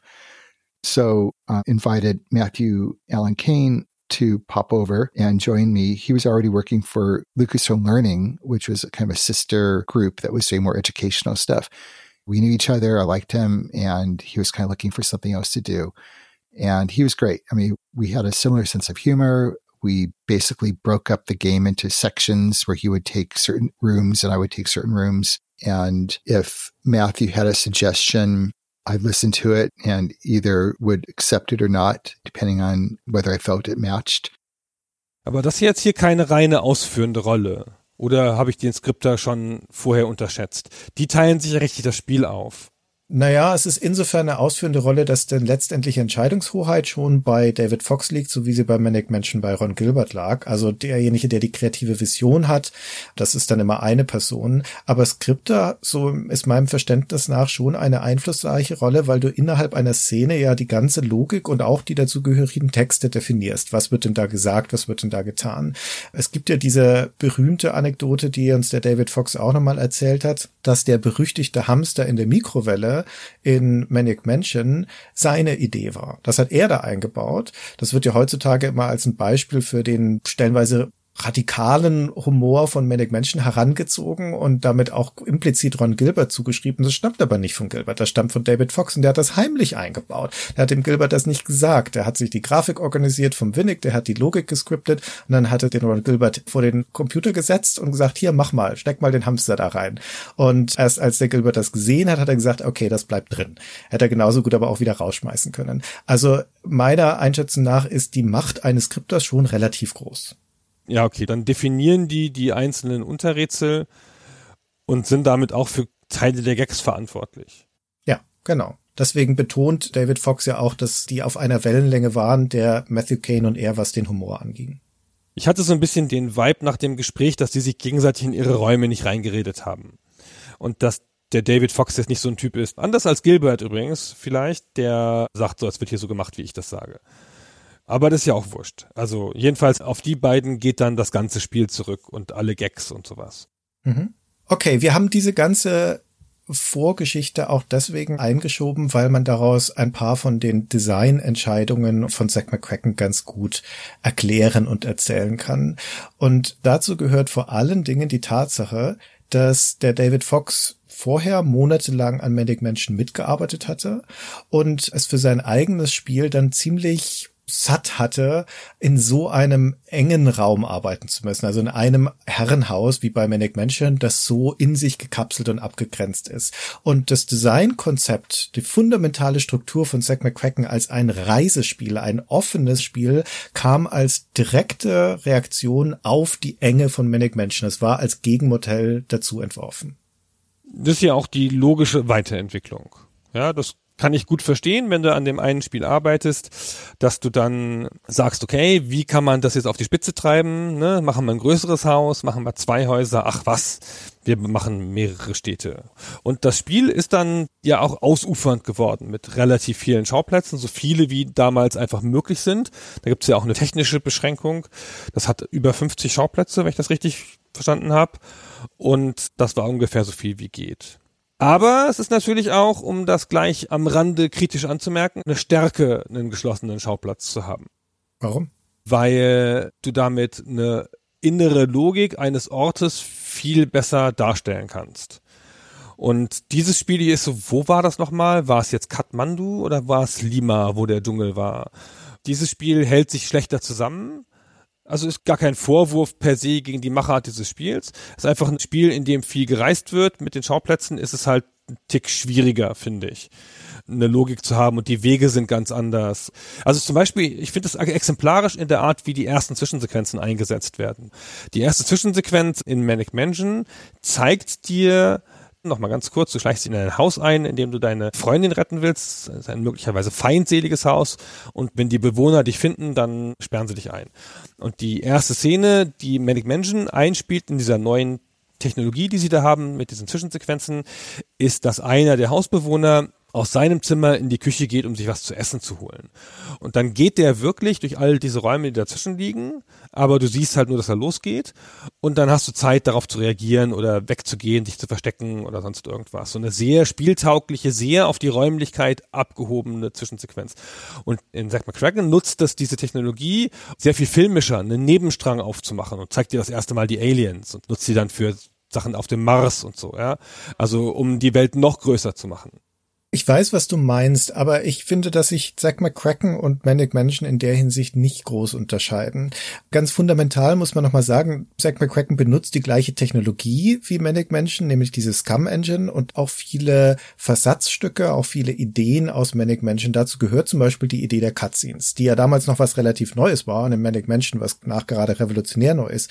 Und Manic Mansion hat die auf zwei Arten und Weisen eingesetzt, nämlich zum einen, wie du es gerade beschrieben hast, um dir quasi zu zeigen, was irgendwo im Haus passiert. Das hat auch Auswirkungen auf das, was im Haus passiert. Person A geht nach B und sowas. Und aber auch einfach als eine filmische Cutscene, zum Beispiel immer, wenn wir nach unten schneiden zur Sandy, die gefangen gehalten wird, unten im Keller des Hauses. Das ist eine filmische Cutscene. Da passiert jetzt auch nichts ansonsten. Und in Zack McCracken ist es genauso. Es gibt diese filmischen Cutscenes, die dir einfach die Story so ein bisschen Kontext vermitteln, immer wenn wir zu den Aliens schneiden. Und es gibt diese, ich nenne das mal, reaktiven Elemente. Du tust etwas und dann zeigt dir das Spiel eine Reaktion darauf. Zum Beispiel in Nepal, wo Zack oder auch Annie einen Heuhaufen anzünden können mit dem Feuerzeug und ein bisschen daneben steht eine Wache. Und sobald dieser Heuballen brennt, sieht die das guckt dahin, ruft Feuer, Feuer. Und dann schaltet das Spiel um in die Polizeistation und der örtliche Polizist rennt vor die Tür und rennt dann rüber zu diesem Feuer, um das zu löschen. Und das ist etwas, wo das Spiel dir zeigt, es hat sich etwas in der Welt verändert. Person A ist jetzt an einem anderen Ort und das ist wiederum relevant für dich, um ein Rätsel zu lösen. Also das gab es so in Manic Menschen, das gibt es so in Zack McCracken beides. Hm, ich hatte den Eindruck, die reaktiven Szenen sind kleiner und anders eingesetzt und ich finde trotzdem, dass es ein Unterschied ist zwischen der Art, wie Manic Mansion seinen tighten Schauplatz handelt und der Art, wie das jetzt hier aufblendet. Und ich finde auch, die Zwischensequenzen unterstützen das hier noch viel stärker.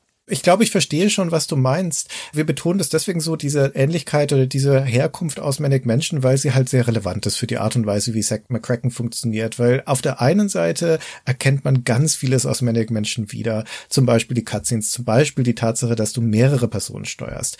Später, wenn die Adventures sich ausdefinieren, wird es ungewöhnlicher. Dann hast du in der Regel den einen Protagonisten. Am Anfang, jetzt gerade aber hier in der Lucas-Film-Tradition, ist das ja aber die Blaupause, die durch Manic Mansion gesetzt wird. Und deswegen ist es logisch, logischerweise in Zack McCracken auch so. Sie sind aber halt nicht mehr auswählbar aus einem Pool von mehreren, weil das war wiederum eine konkrete Ableitung, die David Fox aus Manic Mansion getroffen hat. Er hat nämlich gesehen, was für ein Horror das war, das auszubalancieren. Also sicherzustellen, dass du mit jeder Kombination aus den drei Charakteren das Spiel auch lösen kannst. Und da hat er sich gesagt, Dankeschön, das mache ich in meinem Spiel nicht. Da gebe ich euch schön vor, welche Helden es da gibt, aber es gibt mehrere und ihr könnt dazwischen umschalten. Und auch, dass diese Helden sich unterscheiden, dass die Protagonisten auch in Zack McCracken teilweise unterschiedliche Dinge können. Die Leslie auf dem Mars ist zum Beispiel etwas mutiger als die Melissa. Dafür Dafür kann nur die Melissa mit dem Ghetto Blaster umgehen. Die Annie, die mit Zack auf der Erde unterwegs ist, die ist zum Beispiel keine Spielerin, mit der kannst du nicht Lotto spielen. Dafür kann nur sie alte Schriften lesen und so weiter. Also die haben ihre leicht unterschiedlichen Eigenheiten. Das geht jetzt nie sonderlich in die Tiefe. Ist jetzt nicht so ausgeprägt wie bei einem Rollenspiel oder so, aber zumindest ist es noch ansatzweise da und auch dieser Gedanke stammt aus Manic Mansion. Und dann wieder in der Abgrenzung dazu, wie wir es gerade schon gesagt haben, es sollte aber das sehr enge aufgebrochen werden und es sollte ein offenes Spiel werden. In Bezug auf diese Charaktere beginnt jetzt hier so ein Trend, weil dieses Charakterwechseln wird dann immer weniger in den LucasArts-Spielen. Also maximal noch zwei später und diese vier sind auch schon viel hier. Wenn man es spielt und jetzt nicht direkt vorher gerade Manic Mansion gespielt hat, kommt einem das schon viel vor. Sogar eins mehr als in Manic Mansion, ne? da waren es ja nur drei. Ja, aber hier hast du ja auch zwei Charaktere, die eigentlich ein bisschen redundant sind. ja, das stimmt. Ja, die beiden Mädchen auf dem Mars, dass du da mit der einen da hingehen kannst und dann noch die andere holen musst, weil die eine nicht mutig genug ist.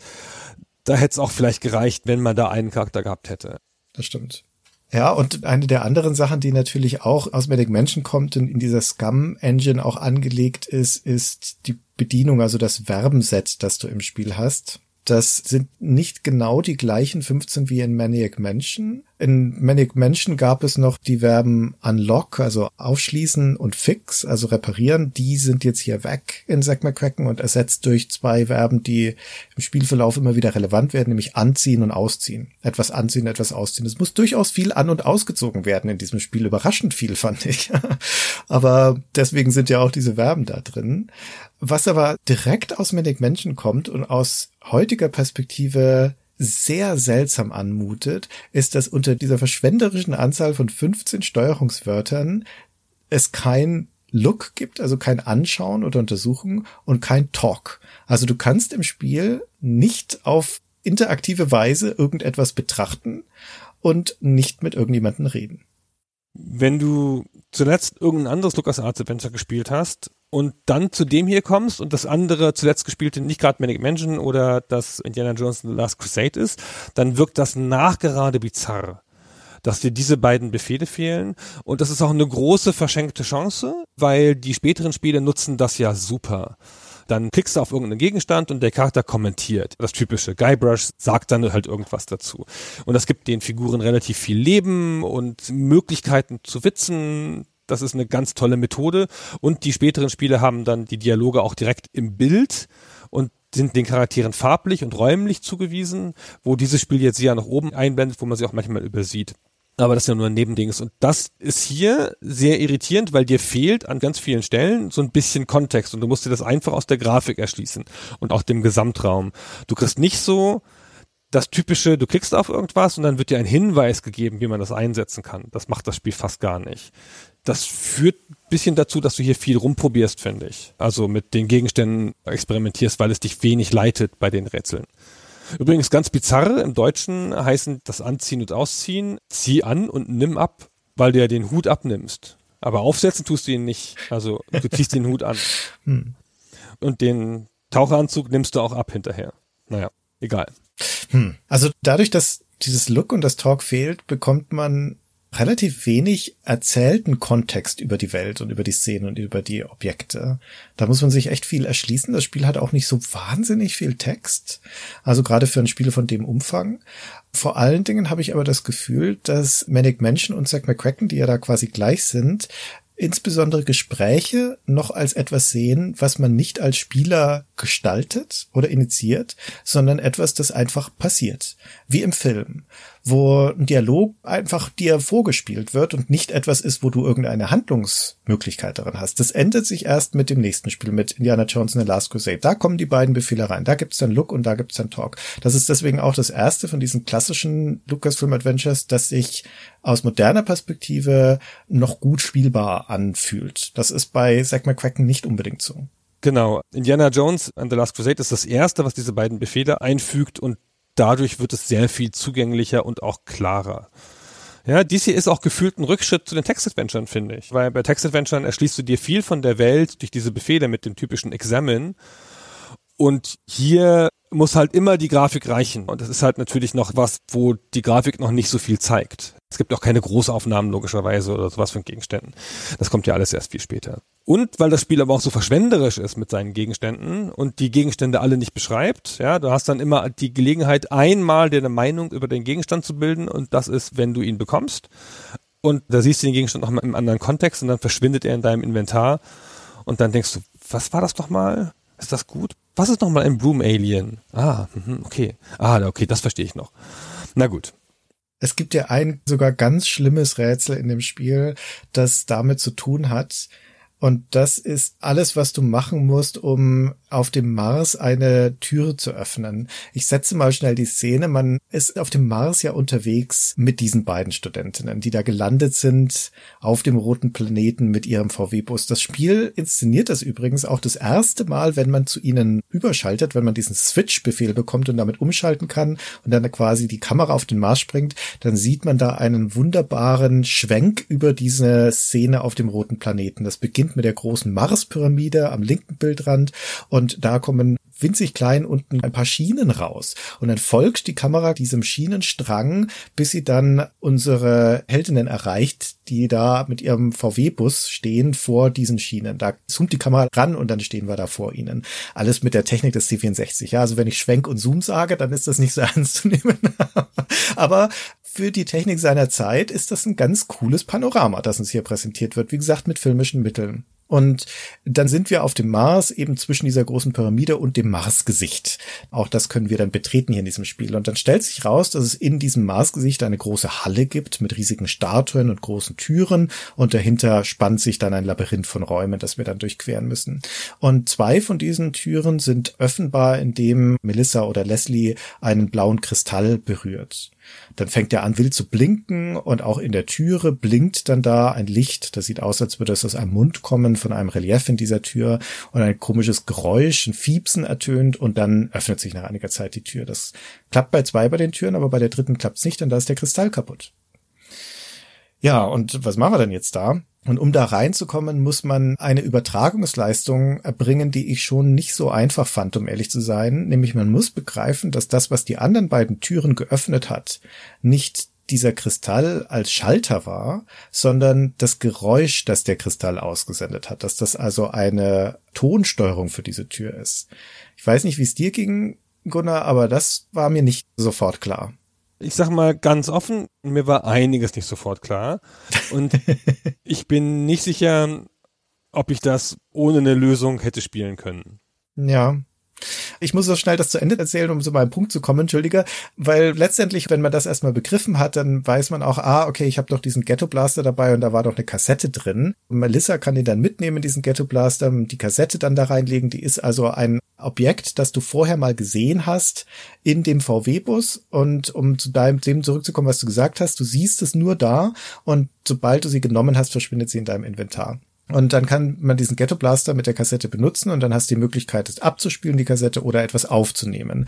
Und wenn du auf das Aufnehmen drückst, dann sagt Melissa aber, das funktioniert nicht. Scheinbar ist die Kassette schreibgeschützt. Und das ist alles, was dir das Spiel dazu sagt. Es zeigt dir diese Kassette nie wieder, es sagt dir nichts weiter dazu. Und was du tun musst, ist, du kriegst an anderer Stelle auf dem Mars ein kleines Stück gelbes Klebeband. Dieses Klebeband musst du benutzen mit der Kassette, woraufhin Melissa die Kassette überklebt, weil, und das wissen Leute aus den späten 80ern, du den Schreibschutz von Kassetten wie auch von Disketten dadurch aushebelst, indem du das entsprechende Loch überklebst. Also zum einen ist das externes Wissen, das du mitbringen musst, weil das sagt dir das Spiel nicht, und zum anderen da musst du erstmal draufkommen, dass in einem Textinventar ein Klebeband mit einer nur als Text dastehenden Kassette zu benutzen, dass das diesen Kopierschutz aushebelt, das ist schon knallhart. Und es ist dadurch erschwert, dass das Spiel dir halt nichts zeigt. Ja, das stimmt. Das ist aus heutiger Sicht natürlich unmöglich. Ich kann mich jetzt natürlich nur noch schwer wieder reinversetzen, aber ich fand damals war der Zusammenhang zwischen Klebeband und Kassette schon sehr groß. Also das hat man schon oft benutzt zusammen. Ja, möglich, möglich. Damals. Damals, ja. Aber man ahnt ja auch nicht, wenn man so ein Spiel macht im Jahr 1987, dass das 20 Jahre später noch jemand spielen will und sich dann beschwert, dass er nicht weiß, was eine Kassette ist. Das stimmt. Was ist denn deine Einschätzung zu den Rätseln im Spiel? Ist immer ein bisschen schwierig. Dies ist eins der Spiele, das ich damals nicht durchgespielt habe, nicht mal ansatzweise. Das ist das LucasArts-Spiel, das ich am frühesten aufgegeben habe. Ich habe Manic Mansion relativ weit gespielt, dann direkt danach auf dem C64 Zack McCracken, keine Ahnung, ein, zwei Stunden, bin krass hängen geblieben, habe überhaupt nichts verstanden und bin dann zum nächsten Spiel weitergegangen. Habe dann das Indiana Jones übersprungen und dann kamen ja die Guten. Ja. Und aus heutiger Sicht sind die nicht lösbar, weil man so eine Art von Hinleitung erwartet. Und das ist auch so, wenn man alte Text-Adventure spielt. Man denkt immer, okay, ich muss ja dann einen Hinweis drauf kriegen, dass das mit dem zusammengeht. Und das gibt dir das Spiel aber sehr oft nicht warum du was machen musst oder dass du was machen musst, sondern das ist halt so ein bisschen wie so ein Lego-Kasten. Aber nicht wie so ein Lego-Kasten voller normaler Steine, sondern so ein Lego-Kasten, in dem 20 vorgefertigte Sets, der Bauernhof, die Ritterburg, das Star Wars Modell auseinandergebaut, reingeworfen worden sind. Und du nimmst dann irgendwas und denkst dir, okay, wozu gehört denn das? Passt das zum Bauernhof oder zu was anderem? Und du musst es dann aus diesem Reichtum an Gegenständen und Reichtum an Orten und Reichtum an Verben zusammenpuzzeln. Das ist mir sehr schwer gefallen und bei ganz vielen Rätseln habe ich halt die Lösung geguckt und gedacht, ach bitte doch nicht so. Und es gibt auch ein paar okaye, das hat gar nicht so oft Rätselketten, so klassisch an einem Raum in einer Szene, wo du alles zusammenpuzzeln musst. Eine der interessantesten ist die berühmte Flugzeugszene, wo du wirklich eine Kette von Sachen machen musst. Das funktioniert ganz gut finde ich an der Stelle. Ist fast mit das schönste Rätsel. Aber auch da fehlt dir die gesamte grundlegende Motivation. Also ich fliege, mein erster Flug. Das ist eine Flugzeugszene, nach mehrere Plätze sind Passagiere, es läuft eine Stewardess hin und her, es gibt oben die Gepäckräume, das Flugzeug fliegt und ich sitze da und es passiert irgendwie nichts. Und ich denke so, bleibe ich halt mal sitzen. Das Spiel hat ja offenkundig an manchen Stellen so eine Art Zeitverlauf. Vielleicht muss ich einfach warten. Passiert aber nichts, wenn du wartest. Und dann bin ich aufgestanden und dachte, wo kann ich denn jetzt hingehen? Und gehe in den vorderen Bereich, dann scheucht dich die Stewardess weg. Gehst in den hinteren Bereich, ist dann Klo. Denkst so, hm, hm, hm, da gibt's hier Gegenstände und so. Und dann kannst du Klopapier nehmen. Dann kannst du mit dem Klopapier woanders hingehen oder nichts machen. Keine Ahnung, nichts passiert. Dann kommt man drauf, dass man das Klopapier in den Ausguss tun kann, dann den Ausguss anmachen kann und dann fängt das Klo an überzulaufen. Dann denkst du, ah, ich bin einer großen Sache auf der Spur. dann kannst du da so einen Hilfeknopf drücken neben dem Klo, dann kommt die Stewardess angelaufen. Die muss dann natürlich diesen ganzen Kram wieder beseitigen. Und dann denkst du, aha, offenkundig kann ich hier was machen. Wo ist denn die Stewardess eigentlich hergekommen? Ja, vielleicht will das Spiel mich dahin lotsen und dann ist da eine Mikrowelle. Und dann kannst du dir überlegen, ob du mit einer Mikrowelle was machen kannst. Aber ich habe jetzt keinen Hamster dabei, Christian, was soll ich denn da tun? Praktischerweise ist aber in der Zeitung schon mal was erwähnt worden, dass ein Junge seine Eltern mit 36 Eiern umbringen wollte, indem er sie in eine Mikrowelle getan hat. Daraus habe ich dann gelernt, dass Eier nicht in die Mikrowelle gehören. Dachte ich, naja, komm, tust du mal das Ei in die Mikrowelle. Dann platzt das Ei in der Mikrowelle und dann kommt die Stewardess und ist da sauer und muss jetzt diese Schweinerei aufwischen. Und dann kannst du in den normalen Flugzeugraum zurückgehen, ohne dass sie dich stört, wenn du alles durchsuchst. Das war die ganze Zeit das Problem. Und da liegen drei Gegenstände rum, die du dringend brauchst, wo dir das Spiel aber überhaupt nicht sagt, wozu du sie brauchst oder warum du sie brauchst, aber du brauchst sie und du musst alles durchsuchen. Und das eine ist relativ easy, du machst halt diese ganzen Gepäckräume auf, diese Überkopf Fächer und da ist dann ein Sauerstofftank drin. Ist ja cool, nehme ich mal mit. Kann man bestimmt gebrauchen. Passt gut zu meinem Schwimmanzug und zu meinem Goldfischglas. Und dann kannst du von den drei oder vier oder fünf Sitzen, die leer sind in diesem Raum, ein hochheben und dann ist da ein Feuerzeug drunter. Das Feuerzeug brauchst du ganz dringend, ohne das Feuerzeug geht das Spiel nicht weiter später. Das fand ich bisschen schräg, ehrlich gesagt. Weil du hast ja nicht einen Hinweis darauf. Du musst nicht suche, was ein Feuerzeug oder finde in diesem Flieger irgendwas Spezifisches. Du musst einfach alle Möglichkeiten erschöpfen, die dieser Raum dir bietet. So ist das Spiel ja an ein paar Stellen. Und dann findest du diesen super wichtigen Gegenstand. Wenn du einen anderen Sitz anfasst und den hochheben willst, dann sagt er, das geht nicht. Also hast du so eine Standardantwort. Und bei dem einen, da geht's aber. Und dann ist da das Wichtigste drunter. Also insgesamt eine coole Kette mit dieser Stewardess, die du ablenkst und der Mikrowelle. Ist ja immer schön, wenn Mikrowellen in Rätseln vorkommen. Aber so von der Agenda her oder von der Motivation fand ich das schwierig. Also ich finde, das ist ganz typisch, das Rätsel für das Spiel. Du hast schon recht. Du machst da Dinge, die an sich ganz cool sind, aber du machst sie ohne irgendeinen Schimmer davon zu haben, warum du sie tust. Und der entscheidende Hinweis oder die entscheidenden Hinweise kommen auch noch aus dem programmfremden, dem Spiel beiliegenden Zeitungsartikeln. Und dann aber, wenn du das alles eingesammelt hast, dann setzt du dich wieder auf deinen Platz und dann passiert nichts. Und jetzt kommt das schwierigste Rätsel des ganzen Spiels, das mich damals wie heute immer wieder aus der Bahn wirft, nämlich darauf zu kommen, beziehungsweise im Handbuch nachzulesen, da steht es nämlich natürlich drin, dass man diese Szene abbrechen kann, die Flugreise abbrechen kann, indem man die Escape-Taste drückt. Völlig kontraintuitiv. Die Escape-Taste ist normalerweise dafür da, um Cutscenes, also nicht interaktive Sequenzen abzubrechen. Aber wie kommt man denn auf den Gedanken, dass man eine interaktive Sequenz abbrechen kann? Wie gesagt, es steht explizit im Handbuch. Übrigens, wenn Sie im Flugzeug sind, drücken Sie Escape. Ja, und wir kommen ja aber aus einer Zeit, wo Handbücher häufig nicht verfügbar waren. So war es auch bei uns. Und ich weiß noch, was für ein Kopfzerbrechen uns das bereitet hat, aus diesem blöden Flugzeug wieder rauszukommen. Ich fand, das ist ganz einfach, weil bei den LucasArts Adventuren drücke ich ja etwa 25 Mal pro halbe Stunde auf Escape, weil ich ja mich nicht dran gewöhnen kann, dass auf F5 das Speichern liegt. ja, und dann drücke ich mal auf Escape und denke, huch, war das Fliegen vorbei. Na, das wird ja wohl richtig gewesen sein. Klassiker. Ja. Ja, also es gibt einige Rätsel in dem Spiel, die sehr umständlich und sehr weit hergeholt sind. Und du hast das sehr schön gesagt, das Spiel ist auch deswegen ein anspruchsvolles, weil es sehr viele Möglichkeiten dir gibt, die gleichzeitig so zerstreut sind. Das ist ja so ein offenes Spiel, das heißt, die Orte sind so weit auseinander, sie sind nicht nur räumlich getrennt, sondern sie sind damit auch in deiner Vorstellung, also in meiner Vorstellung, vermutlich bei dir auch, relativ unverbunden, ja, so hingestreut und dann gibt es dir jede Menge Gegenstände und dann gibt es dir pro Schauplatz auch immer noch zwei Charaktere, also auf der Erde Zack und Annie und auf dem Mars Melissa und Leslie, die potenziell unterschiedliche Dinge tun können, so dass man sich immer fragt, hm, wenn ich jetzt hier nicht weiterkomme, liegt es daran, dass ich gerade hier nichts zu tun habe? Habe ich den richtigen Gegenstand nicht oder bin ich mit der falschen Figur gerade da? Und das macht die Kombinationsmöglichkeiten natürlich so groß.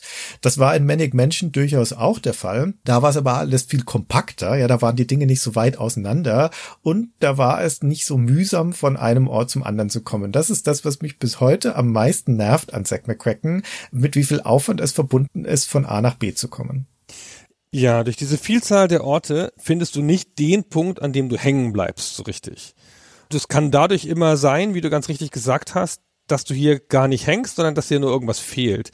Und durch die Tatsache, dass du von deinen 30 bis 50 Inventar-Items ja nur vier siehst, entgeht dir auch mal was. Ich habe die nicht ständig im Kopf, die Inventar-Items, und musst die immer wieder mühsam durchklicken und dann hast du so ein komisches Gefühl von, okay, ich sitze jetzt hier ganz am Anfang, wo du noch kaum Gegenstände hast, so womit wecke ich einen Busfahrer auf? Und ganz oft finde ich, die Rätsel sind nicht so, dass du da denkst, ah, ich habe doch neulich ein Musikinstrument gefunden, das wollte ich doch, sondern du guckst es halt durch und denkst, okay, das geht nicht, das geht nicht, das geht nicht. Hm, was ist nochmal ein Kazoo? Ach so, ja, okay, das ist ein Instrument, das könnte gehen. Und ich finde, so hast du es halt häufig, so dass du vor der Aufgabe stehst und dann dein Inventar durchguckst, durchguckst, durchguckst. Dieses bisschen abstrakte Inventar, wir sagten es schon, und dann da nach dem Gegenstand suchst. Und das fügt sich in meinem Kopf nicht so richtig zusammen. Weißt du, das fügt sich nicht so wie eine Kette oder ich fahre zu dem Schauplatz, da habe ich doch das gesehen und dann nehme ich das mit. Das habe ich nur ganz selten mal. Also bei ein paar Gegenständen ist es halt offensichtlich. Als du das Alien findest, das aussieht wie ein Besen, dann ist ja schon klar, was du damit machen musst fegen halt. Und das Alien dann so, was, dann war ein Mensch, der hat dann mit meinen Haaren, ich kann es gar nicht sagen, hat er da Sand weggefegt, oh Gott. Und sowas, das ist dann relativ logisch und das gibt's aber nicht so oft, finde ich. Ganz oft setzt du die Gegenstände wild ein und probierst sie durch. Hm. Also Zack McCracken ist ein Spiel, das Dinge externalisiert, also das dich dazu zwingt, Sachen außerhalb des Spiels Buch zu führen oder zu suchen. Das steht damit ja schon in der Tradition der klassischen Text-Adventures. Das ist jetzt nicht so ungewöhnlich, aber im Vergleich zu den Spielen davor und danach, also zu Manic Mansion und Indiana Jones, ist es schon augenfällig, wie stark das hier notwendig ist. Zum einen natürlich immer wieder das Nachblättern in dieser Zeitung und aber auch zum Beispiel in der Code-Tabelle, die dem Spiel beiliegt, weil man muss ja bei jeder Flugreise, die aus den USA rausführt, immer den Kopierschutzcode eingeben. Immer, jedes Mal. Das machst du dutzende Male im Verlauf eines Spiels. Aber auch, weil es dich zwingt, einfach dir Sachen zu merken oder Buch zu führen. Du musst dir Symbole abmalen, die im Spielverlauf notwendig sind, die du später brauchst. Du musst dir eigentlich, wenn wir ehrlich sind, eine Tabelle oder Karte der ganzen Flugverbindungen machen, damit du weißt, wie viel kostet Flug von A nach B und von welchem Ort kann ich nach welchem fliegen.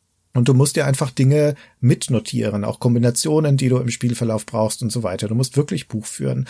Das ist was, was man heutzutage nicht mehr so gewohnt ist. Damals war das noch eher Standard, aber es heißt halt, dass du immer wieder so crossmedial arbeitest. Du wirst aus der eigenen Spielerfahrung immer wieder rausgerissen, weil du woanders gerade was suchen musst, nochmal nachgucken musst. Wenn ich jetzt nach Nepal will zum Beispiel, bin gerade in San Francisco, wie komme ich da eigentlich hin? Weil es ist kein Direktflug. Du musst dann da üben, um die Ecke fliegen. Ja, dass das eine und wie gesagt, diese Tatsache, dass du zwischen den Orten nicht beamen kannst, wird ja wahnsinnig verstärkt dadurch, dass dieses Fliegen ja immer mehrere Schauplätze sind. Der eigentliche Flug wird nach dem ersten immer ausgeblendet, aber du musst trotzdem an zwei Flughäfen agieren und du hast natürlich das Problem mit der Codeingabe und das ist schon, finde ich, ein großes Hindernis. Das macht das Spiel ein bisschen mühsamer, dass es die Schauplätze so schlecht verbindet und dann hat es noch das ist, ich habe es vorhin ganz kurz schon mal angedeutet, ist ein bisschen ungewöhnlich. Es hat drei Ressourcen quasi, wenn man es ganz eng nehmen will. Das eine ist Geld, die offensichtliche Ressource. Jede der vier Figuren hat eine eigene Kreditlinie sozusagen, also eine eigene Kreditkarte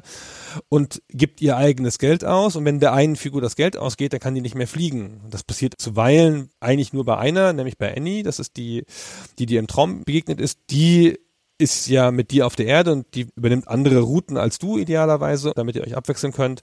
Und der geht das Geld schneller aus, weil die weniger Geld hat als du. Und dann kannst du sie aber an einem Flughafen zusammenführen, kannst ein Ticket kaufen und ihr das geben und dann kann sie das wieder einlösen und dann hat sie wieder Geld. Also das geht schon, aber es ist auch so ein bisschen mühsam mit der Ressource zu arbeiten, bis du später dann halt diese Lotterie gewinnen kannst. Dann gibt es auf dem Mars eine eigene Ressource und das ist Luft. Ohne dass das Spiel eine Anzeige hätte, geht den beiden Damen dann irgendwann die Luft aus. Du kannst es dir anzeigen lassen, wenn du den Helm anklickst, dann sagen sie dir, wie viele Minuten Luft noch drin ist. Wenn du das machst, genau. Aber das Spiel sagt es dir nicht, Achtung, achte da mal drauf oder so. Von sich aus nicht. Nee. Erst wenn die Luft knapp wird. Dann sagt es dir, dass die Luft knapp wird, aber dann sagt es auch nicht, klick doch mal auf den Helm, damit du siehst. Ja. Mir war das nicht klar. Steht das im Handbuch auch oder so? Ich wusste das nicht, dass man da auf den Helm klicken kann. Ich glaube nicht, nee. Das limitiert dann deine Züge einfach ein bisschen. Du hast eine Luftquelle, eine unendliche, und kannst dann immer wieder dahin zurück und immer wieder auffüllen, aber es limitiert dich halt ein bisschen. Bei zwei Figuren musst du schon so ein bisschen gucken. Und an ein paar Stellen läuft die Zeit ab. Dann musst du innerhalb einer bestimmten Zeit agieren. Und das sagt es aber auch nicht. Das war mir überhaupt nicht klar. Ich habe dann ewig gebraucht. In dem Dschungel, wo man den Vogel anlockt und wo man dann den einen Kristall einsetzt, um sich in den Geist des Vogels zu versetzen und mit dem Vogel dann irgendwo hinfliegt, da habe ich überhaupt nicht gecheckt, dass man früher wieder zurück sein muss, weil einen sonst die Aliens einfangen. Man wird schon gewarnt, da kommt eine Zwischensequenz, die einen warnt, dass das einfach an meiner Zeit hängt, war mir nicht so klar. Ja, es ist eines der frühen Lucasfilm-Spiele, wo man noch sterben kann. Ja, dieses Paradigma, dass Sterben unmöglich ist, das wird ja erst mit dem ersten Monkey Island eingeführt, also mit dem vierten oder fünften Adventure-Spiel, wie gesagt, wieder je nach Rechnung. Und hier kann Zack aber durchaus noch auf diverse Arten und Weisen sterben und er kann auch einfach in Sackgassen kommen, indem ihm zum Beispiel das Geld ausgeht. Dann ist das Spiel nicht vorbei, aber du kannst halt dann nichts mehr tun. Du kannst auch Gegenstände vernichten. Ja, stimmt, kannst auch Gegenstände vernichten, ja. Es gibt richtig viele verschiedene Arten, wie du dich in eine Sackgasse manövrieren kannst. Das ist schon ein Spiel, dass du mit Safe Game Management spielst. Oder ich zumindest habe das mit Safe Game Management gespielt. Musst du, ja, würde ich auch sagen. Genau, ja, du musst halt gucken, du willst auch keine Flüge verballern, weil es ist ja dann doch ärgerlich, wenn du kein Geld mehr hast, auch wenn du die Lotterie gewinnen kannst. Die Lotterie macht dich ja auch nicht fabulös reich. Und da musst du schon immer ganz genau aufpassen, dass du gute, saubere Safe Games hast, in denen du das machen kannst. Und wenn ich mich nicht falsch entsinne, in der C64-Version konnte man die Safe Games nicht benennen. Nee, konntest du in keiner Version. Ah, genau. Ja, das geht jetzt mit den jetzigen Scum WM-Versionen, wenn du es halt im Emulator spielst. Also, dann hast du da eine Reihe von Safe Games und du brauchst das, weil du wissen musst, wo du bist und dann hast du dich schön durchnummeriert. Das schreibst du dir schön mal auf in dein Notizbuch, wo die anderen Sachen auch alle drin stehen. Also das ist definitiv ein Pferdefuß von Zack McCracken, der das aus heutiger Perspektive auch schwieriger zu spielen macht, dass du diesen Ressourcenmanagement-Aspekt da drin hast, der auch ziemlich hart ist. Am Anfang, wenn man auf sechs Kreditkarte, auf seine Cashcard schaut, dann sind da 12.000 und ein paar zerquetschte Dollar drauf und man denkt sich, wow, der ist ja reich. Dann machst du ein paar Flüge und dann ist das Geld weg und du stellst fest, das ist gar nicht so viel. Innerhalb von diesem ersten Budget, wenn du nicht noch auf Arten und Weisen an Geld kommst, wie zum Beispiel Lotto gewinnen oder dieses Messer verkaufen, dann musst du schon sehr genau wissen, was du tust. Dann mit ein, zwei falschen Flügen ist es dann schon vorbei. Also das macht das Spiel zu einem Trial-and-Error-Spiel, schlichtweg, ja, oder zu einem Safe-Scumming-Spiel, wie du gesagt hast darauf muss man sich halt einfach einlassen. Was ich seltsam und auch ein bisschen schade finde, ist, dass das auf der einen Seite diese wunderbare Prämisse hat von dieser weltumspannenden Reise, von diesem Abenteuerflair und von dieser Exotik, dass du an Orte kommst, die aufregend sind. Du reist nach Ägypten, du reist nach Mexiko und betrittst eine Maya-Pyramide, du reist nach Zaire, nach Afrika und nach Miami und so weiter, sogar ins Bermuda-Dreieck. Und diese Worte sind auch alle hübsch präsentiert. Das Spiel ist für die Technik des C64 durchaus klar gezeichnet und nett anzusehen. Und man freut sich, mit jedem neuen Schauplatz zu entdecken und zu entschlüsseln, was es da wohl zu finden gibt. Und das ist eine der großen Faszinationen, weil es auch so gedacht ist, als dieses offene, nicht-lineare Spiel, wie du von Schauplatz zu Schauplatz tingelst und guckst, was du da an neuen Erkenntnissen gewinnst und dann auch immer wieder hin zurückkehrst. Ein bisschen open-worldig sozusagen. Und gleichzeitig ist aber ein Spiel, das so sehr auf Bewegung setzt, ausgerechnet diese Bewegung sehr mühsam und sehr limitiert. Limitiert durch die Anforderung, dass es Geld verbraucht. Im Nachhinein eine wirklich dumme Designentscheidung, kann man nicht anders sagen.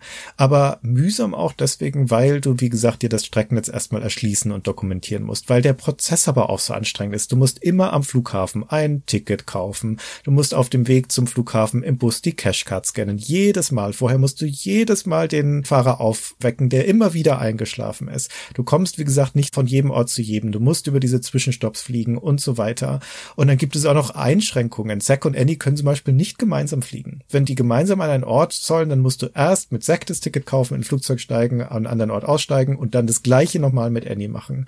Und Annie kann auch den Busfahrer nicht aufwecken, aus welchem Grund auch immer. Wenn die von San Francisco weg will, muss Zack kommen, den Busfahrer aufwecken, dann müssen sie gemeinsam einsteigen, beide separat ihre Cashcard scannen. Es kann nicht der eine für den anderen zahlen und dann fahren sie zum Flughafen. Du hast schon gesagt, Zack kann Annie nicht so ohne weiteres Geld geben und so weiter. Es ist mühsam. Und ausgerechnet in einem Spiel, wo du dich so viel bewegen musst, diese Bewegung so anstrengend zu machen, ist eine sehr unglückliche Designentscheidung.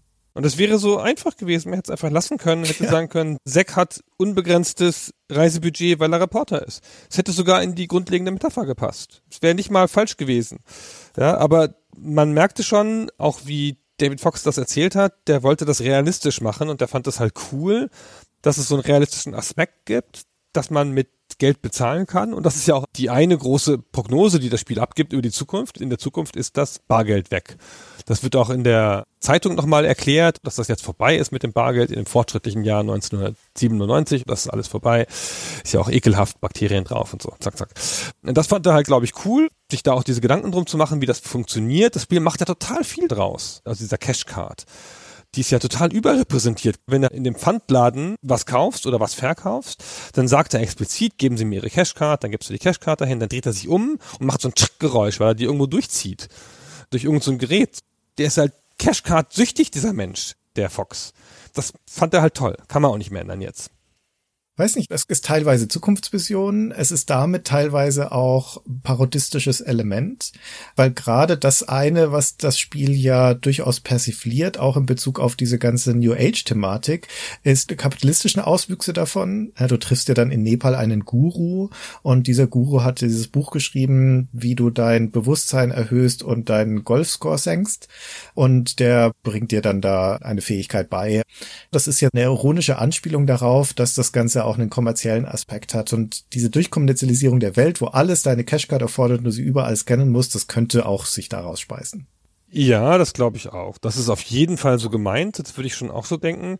Weil es ist ja sogar, wenn du Leute auf der Straße triffst. Ja, oder einem Bettler Geld gibst. Einem Bettler Geld gibst, genau. Dann macht er nämlich genau dasselbe wie der Händler. Ja, der dreht sich halt weg und macht tschick, tschick mit deiner Cashkarte. Oder sehr lustig, wenn du in Nepal zum Flughafen zurück willst, kannst du da nicht einfach hingehen, sondern musst einen Jack nehmen und das Jack, dem musst du auch deine Kreditkarte einführen. Ja. Sonst geht es nicht.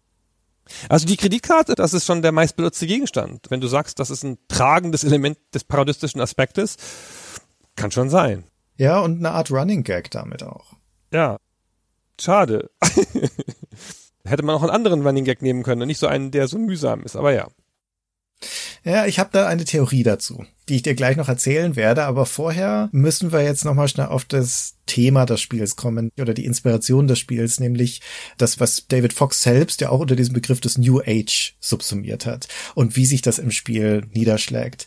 Das kommt nicht ganz von ungefähr, dass Zack McCracken Ende der 80er Jahre dieses Thema aufgreift, weil das ist schon zeitgeistig damals in der Populärkultur der USA insbesondere. Diese Bewegung, dieses New Age als eine ja, spirituelle, esoterische Bewegung kommt eigentlich aus den 60er Jahren, nimmt da so ein bisschen Fahrt auf mit der Hippie-Bewegung und der Gegenkultur der späten 60er und dann schwappt es so langsam über in die Populärkultur in den 70er Jahren und in den 80er Jahren gibt es dann gerade im Jahr 1987 zwei Ereignisse, die vielleicht auch dazu beigetragen haben, dass David Fox davon inspiriert wurde. Da ist nämlich in den USA eine Miniserie im Fernsehen gelaufen namens Out on a Limb auf der Basis des gleichnamigen gleichnamigen Buchs von Shirley MacLaine, von der Schauspielerin, die darin beschreibt, wie sie zum New Age gekommen ist und ihre Philosophie darlegt. Und das wurde in eine sehr populäre Serie umgesetzt. Die war damals ein Mainstream-Hit im Fernsehen und hat das Thema dann nochmal richtig breit bekannt gemacht. Und 1987 gab es dann auch ein globales Großereignis namens Harmonic Alignment. Das war eine vergleichsweise seltene Planetenkonstellation, wo Sonne, Mond und sechs der acht Planeten ein gleichschenkliches Dreieck geformt haben. Und gleichzeitig war es auch noch ein bedeutendes Datum im Maya-Kalender und im Kalender der Azteken und deswegen wurde das dann von der New Age-Bewegung genutzt. Also gab es dann im Sommer des Jahres 1987 eine globale Meditation, also so rund um den Globus am gleichen Tag zehn oder hunderttausende von Leuten für den Weltfrieden meditiert haben. Und auch das hat ziemlich viel mediale Aufmerksamkeit bekommen. Also das lag so ein bisschen in der Luft, dieses ganze Thema. Ja, das war vor allen Dingen schon so in der Mitte der Populärkultur angekommen. Du hast gesagt, es kommt aus den 60ern eher. Da war das noch was Experimentelles und war noch Teil einer linken Bewegung, die war noch politisch auf eine Art, Ablehnung des Kapitalismus vielleicht und dann kam ja auch die ganze Sache mit den psychedelischen Drogen. Man kann sich heute nicht mehr vorstellen, was für ein Bohai gemacht wurde um die psychedelischen Drogen, wie die auch dargestellt worden ist. Man muss das mal probiert haben, das erweitert das Bewusstsein, das ist wichtig für deine Spiritualität, das ist aber auch wichtig für deinen Intellekt und sowas. Würde man ja heutzutage nicht mehr so über Drogen reden und in den 80ern ist das schon nur noch so ein Sammelbegriff für Esoterik. Und da ist dann schon alles drunter subsumiert. Alles, was in den 80ern New Age ist, da geht's nicht mehr um Jugendkultur, da geht's auch nicht mehr um Politik. Da ist es so ausgefasert. Das schwenkt ja dann in den 90ern in so eine verschwörungstheoretische Ecke. Also da ist das schon so breit, dass das schon ein Witz ist. Eher. Und dass sich das auch für Parodie ganz gut eignet. Also ein Witz ist es noch nicht. Es wird noch ernst genommen. Es wird noch ernst genommen, würde ich auch sagen. Genau, es hat da schon so seinen medialen Höhepunkt. Aber es ist halt so breit. Also diese Sachen wie mit dem Marsgesicht und so, das ist ja jetzt auch nicht in der Mitte von New Age, sagen wir mal so. Das stimmt. Also es ist so ein ausgewaschener Begriff dann auch zu dieser Zeit, dass die Trennschärfe völlig verloren geht und dass es eine große Schnittmenge mit Grenz- und Pseudowissenschaften gibt. Ich würde mit New Age in erster Linie eher esoterische Konzepte verbinden oder spirituelle, also auch so Dinge wie Du hast vorhin schon Channeling genannt zum Beispiel oder Seelenreise und Geistheilung und wenn wir in die Pseudowissenschaften gehen, vielleicht noch Astrologie und sowas. Aber das sind alles Dinge, die in Zack McCracken überhaupt keine Rolle spielen oder nur eine sehr untergeordnete. Das bedient sich schon eher aus dem Repertoire der Pseudowissenschaften, also sowas wie die Präastronautik in allererster Linie und UFOs und die Beeinflussung über das Telefonnetz. Heutzutage diskutieren wir über die 5G-Masten und wie die alle krank machen. Und hier ist es halt noch das klassische Telefonnetz mit dem Telefonhörer, aber die Idee ist grundsätzlich die gleiche. Und das kommt eher auch wieder aus der Populärkultur der 70er, 80er, sowas wie Erich von Däniken mit seinen Alien-Astronauten, der dann auch eine eigene Fernsehsendung hatte in den 80er, 90ern oder der Charles Berlitz, der die super populären Bücher über das Bermuda-Dreieck und das Atlantis-Rätsel und Roswell und so weiter geschrieben hat. Und das ist alles Teil der Populärkultur dieser Zeit und das fließt unter diesem großen, wabernden Rubrum New Age dann eben in dieses Spiel auch ein. Genau, wie gesagt, wobei natürlich der Fox da dran langflaniert und sich halt viele schöne, bekannte Sachen rausnimmt und viele Sachen einflechtet, die vielleicht nicht so bekannt sind. Also man merkt schon, dass er damit dann Kontakt hatte und sich damit auskannte, aber das ist schon drauf getrimmt, dass es Wiedererkennbarkeit hat. Hast du Däniken gelesen damals? Na klar. Das war mein Held. Ich habe den sogar live gesehen. Als er mal in München bei der Vorlesung war, habe ich es mir nicht nehmen lassen, dahin zu gehen. Ich habe das aber damals völlig ernst gelesen. Also das erste Mal, dass ich das gelesen habe, als das erste rauskam und dachte so, aha, da geht ja noch einiges. ich fand das auch faszinierend. Auch als so eine intellektuelle Fingerübung fand ich das super faszinierend und es war natürlich auch irgendwie cool, dass es in Abgrenzung zur etablierten Wissenschaft war. Muss man an der Stelle auch nochmal festhalten, es ist völlig unwissenschaftlich und der Däniken ist einfach ein Seelenfänger, aber eine Faszination ist dem nicht abzusprechen. Das zeigt sich auch wieder in Zack McCracken, die ganzen Versatzstücke, die sich da zusammenfügen. Und das ist ja buntes das. Schwerpunktmäßig ist es schon die Präastronautik und UFOs und Aliens und sowas. Aber dann ist da Karma drin in dem Spiel. Dann sind da prophetische Träume drin. Dann gibt's natürlich magische Kristalle. Dann gibt es diese Geistübertragung, wo du Tiere fernsteuerst. Es gibt die Nazca-Linien in Peru, die du besuchen kannst mit diesem berühmten El Astronauta, dieser Figur und so weiter und so weiter. Da kommt schon einiges zusammen. Ja, es ist ein dankbares Feld. Wenn man sich daraus bedienen will, parodistisch oder anderweitig, das ist halt ein großes, weites, nicht sehr homogenes Feld, wo du viele kleine Versatzstücke rausnehmen kannst, die ziemlich bekannt sind. Hm. Aber Christian, Marsgesicht, Marspyramiden, Stonehenge, Hochkulturen, die von Aliens besucht werden und so, Däniken. Wollen wir nicht mal jemanden fragen, der sich damit auskennt? ja. Lass uns mal die Wahrheit hören. Ja, wir haben unseren Ex-Kollegen Christian gebeten, den Christian Beuster, der Historiker ist von Haus aus, sich damit mal auseinanderzusetzen und uns eine kurze Zusammenfassung dieser Sachen zu geben, insbesondere zur Präastronautik. Und da hören wir mal den Christian. Pseudowissenschaftliche Theorien und New Age-Philosophien bieten in Zack McCracken den Hintergrund, vor dem sich die bizarre Spielhandlung präsentiert.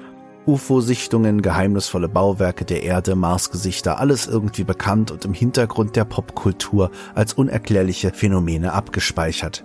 Vermeintlich aus allen möglichen Ideen durchgemischt folgen die Story-Elemente jedoch dem Muster eines Schweizer Autors, der mit seinen Theorien zur Präastronautik internationale Berühmtheit erlangte. Und woher diese Theorien stammen und welchen Einfluss sie hatten, das wollen wir uns noch mal kurz anschauen. Im November 1968 wird Erich von Däniken verhaftet. Ihm wird wiederholter Betrug und Unterschlagung vorgeworfen. Über einen Zeitraum von zwölf Jahren fälschte er die Unterlagen seines Hotels Rosenhügel in Davos in der Schweiz, um Kredite aufnehmen zu können, die ihm den Lebensstil eines Playboys ermöglichten. Nach eigenen Angaben benutzte er das Geld, um auf der Welt für sein Buch zu recherchieren. Erinnerung an die Zukunft.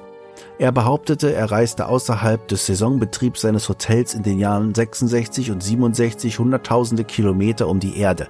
Dabei fand er Hinweise, dass außerirdische Wesen vor tausenden von Jahren die Erde besucht haben und von den Menschen als Götter verehrt und nachgeahmt wurden. Die Besucher gaben den Menschen Pläne und Mittel, Kultstätten zu errichten, die fortgeschrittenere Menschen in der Zukunft zu interpretieren wissen, um den Weg zu den Besuchern im All zu finden. Diese Zeit sei jetzt angebrochen. Die Cheops-Pyramide, die Nazca-Linien, Stonehenge, die Köpfe auf den Osterinseln, all das Beweise für vermeintliche Präsenz außerirdischer Intelligenzen auf der Erde während der Vorgeschichte und des Altertums. Er vermengt Überlieferungen von unterschiedlichen Teilen der Erde zu einem neuen Mythos, einen vermeintlich rationalen Ansatz ohne jeglichen Einfluss von übernatürlichen Kräften. Für ihn unerklärbare Phänomene werden außerirdischem Wirken zugeschrieben, von Wundern in der Bibel bis hin zu mathematisch perfekten Bauten der Ägypter, alles das Werk von Astronautengöttern. Am 13. Februar 1970 wird Däniken zu dreieinhalb Jahren Gefängnis verurteilt. Sein Buch 1968, kurz nach dem Start des Prozesses erschien, war längst ein Bestseller. Däniken konnte alle Schulden bezahlen und wurde nach einem Jahr wegen guter Führung aus dem Gefängnis entlassen. Ein Dokumentarfilm zum Buch entstand. Im prä-zynischen Zeitalter der 70er schlug er ein. 25 Millionen Dollar wurden eingespielt und der Film war als bester Dokumentarfilm 1970 für den Oscar nominiert. Neu war die Idee nicht, doch bei weitem nicht so bildgewaltig verbreitet wie von Däniken. Der französische Science-Fiction-Autor Robert Carrel veröffentlichte bereits 1963 seine Theorie zu Astronauten, die im Altertum die Erde besuchten. Aber auch er, zusammen mit Däniken, hatten ein Werk als Ursprungsquelle, Le Matin de Magicien, 1960 von Jacques Berger und Louis Pauwel, Deutsch Aufbruch ins dritte Jahrtausend von der Zukunft der fantastischen Vernunft. Hier vermengen die beiden Autoren Kryptohistorie, Ufologie, Okkultismus unter den Nazis, Alchemie und spirituelle Philosophie zur Ursuppe vieler Verschwörungstheorien des 20. Jahrhunderts, die bis heute nachwirken unter anderem den Einfluss außerirdischen Lebens auf die Geschicke der Menschheit. Es soll anregen, sich Gedanken über eine Wirklichkeit hinter der Wirklichkeit zu machen und ist ein perfekter Startpunkt in die New Age Gegenkultur der 60er Jahre. Und wer ist die Inspiration für Berger und Powell gewesen? Woher haben die beiden ihre Theorien von okkulten Mächten im Hintergrund kosmischen Wesen, die unsere Geschicke lenken? Beide Autoren waren fasziniert von einem amerikanischen Schriftsteller, H.P. Lovecraft. Berger schrieb in den 30er Jahren Fanbriefe an das amerikanische Magazin Weird Tales, in denen er seine Bewunderung für Lovecraft ausdrückte und wie sehr dieser Einfluss auf Bergers kosmisches Denken hatte. Berger und Powell veröffentlichten in Frankreich die ersten Editionen von Lovecrafts Werken. Unter anderem auch die Geschichte Berge des Wahnsinns, in der die großen Alten das Leben auf der Erde erschufen. Da haben wir es. Eine klare, nachvollziehbare Linie von Lovecraft zu Berger und Paul hinüber zu Carreux und Däniken.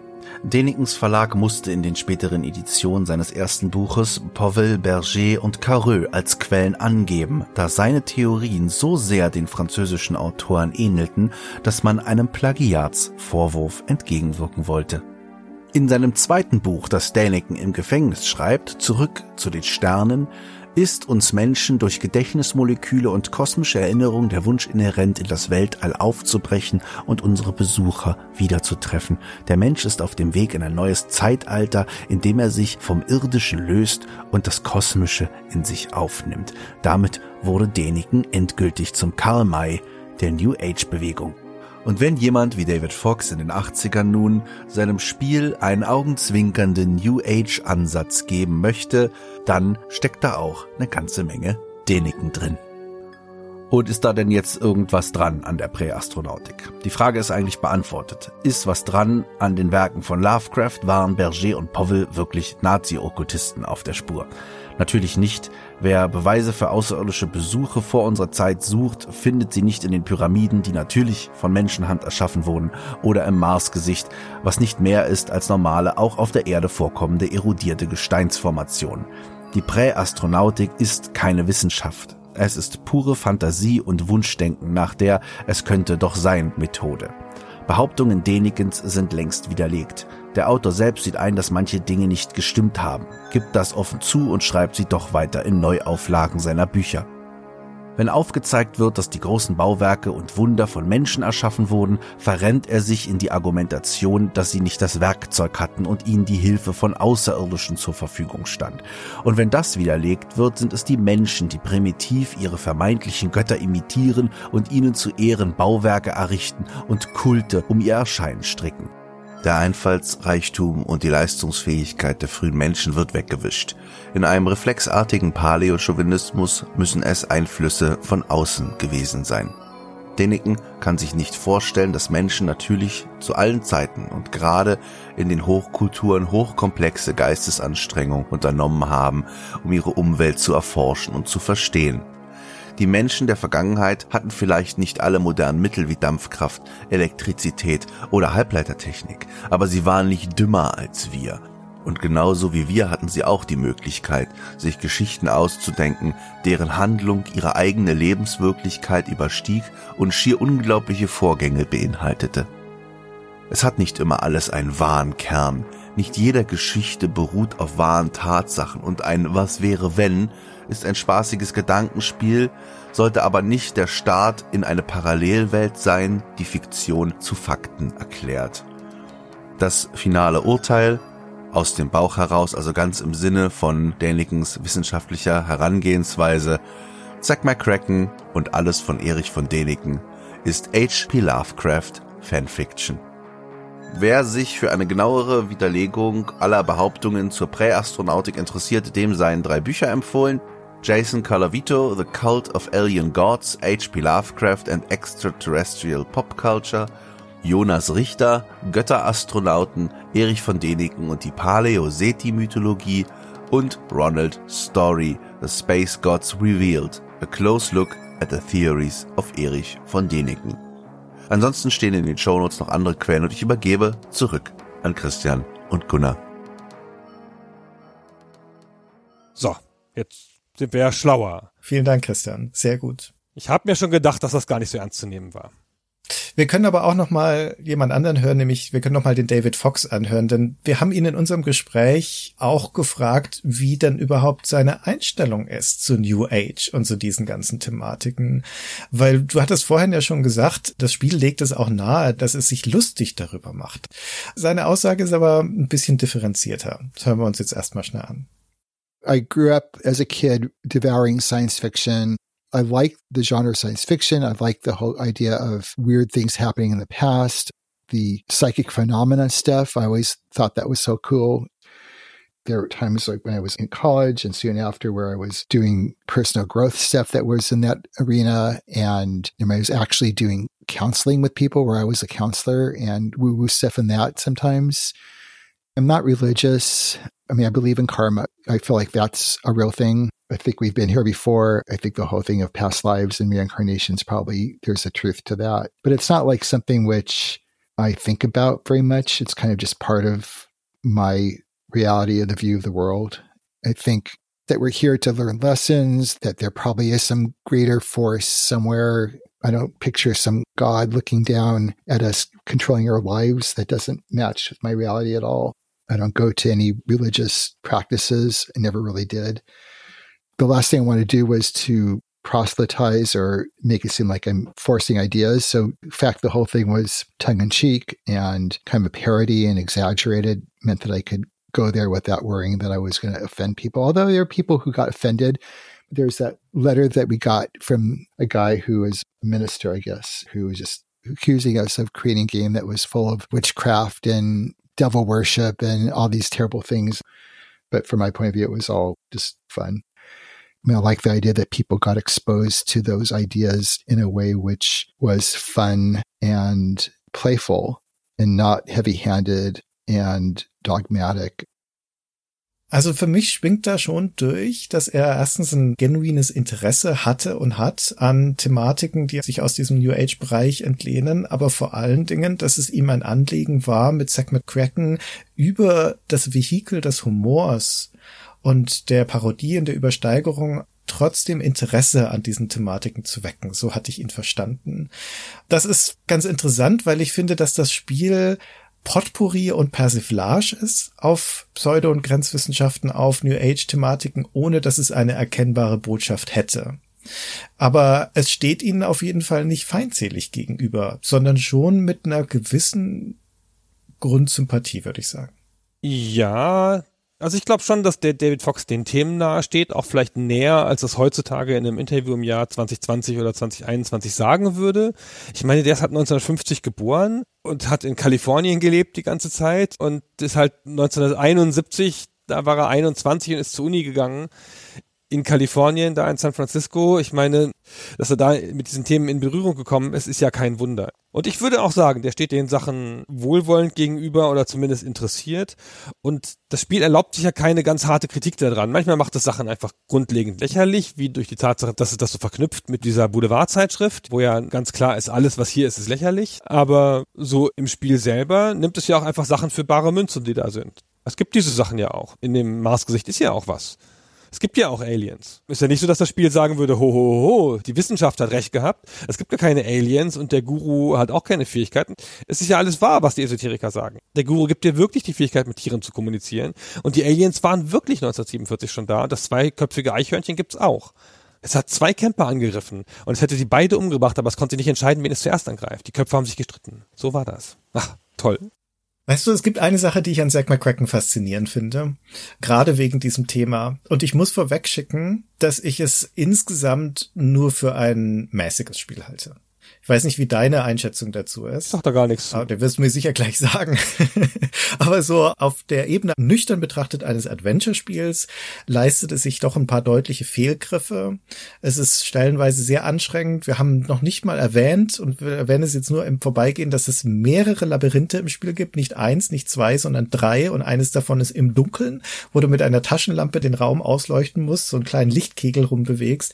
Und die musst du natürlich mitkartografieren, damit du dich dadurch bewegen kannst. Und die sind einfach nur nervig. Eins lässt sich nicht kartografieren. Welches war das nochmal? Doch, es lassen sich alle kartografieren. Echt?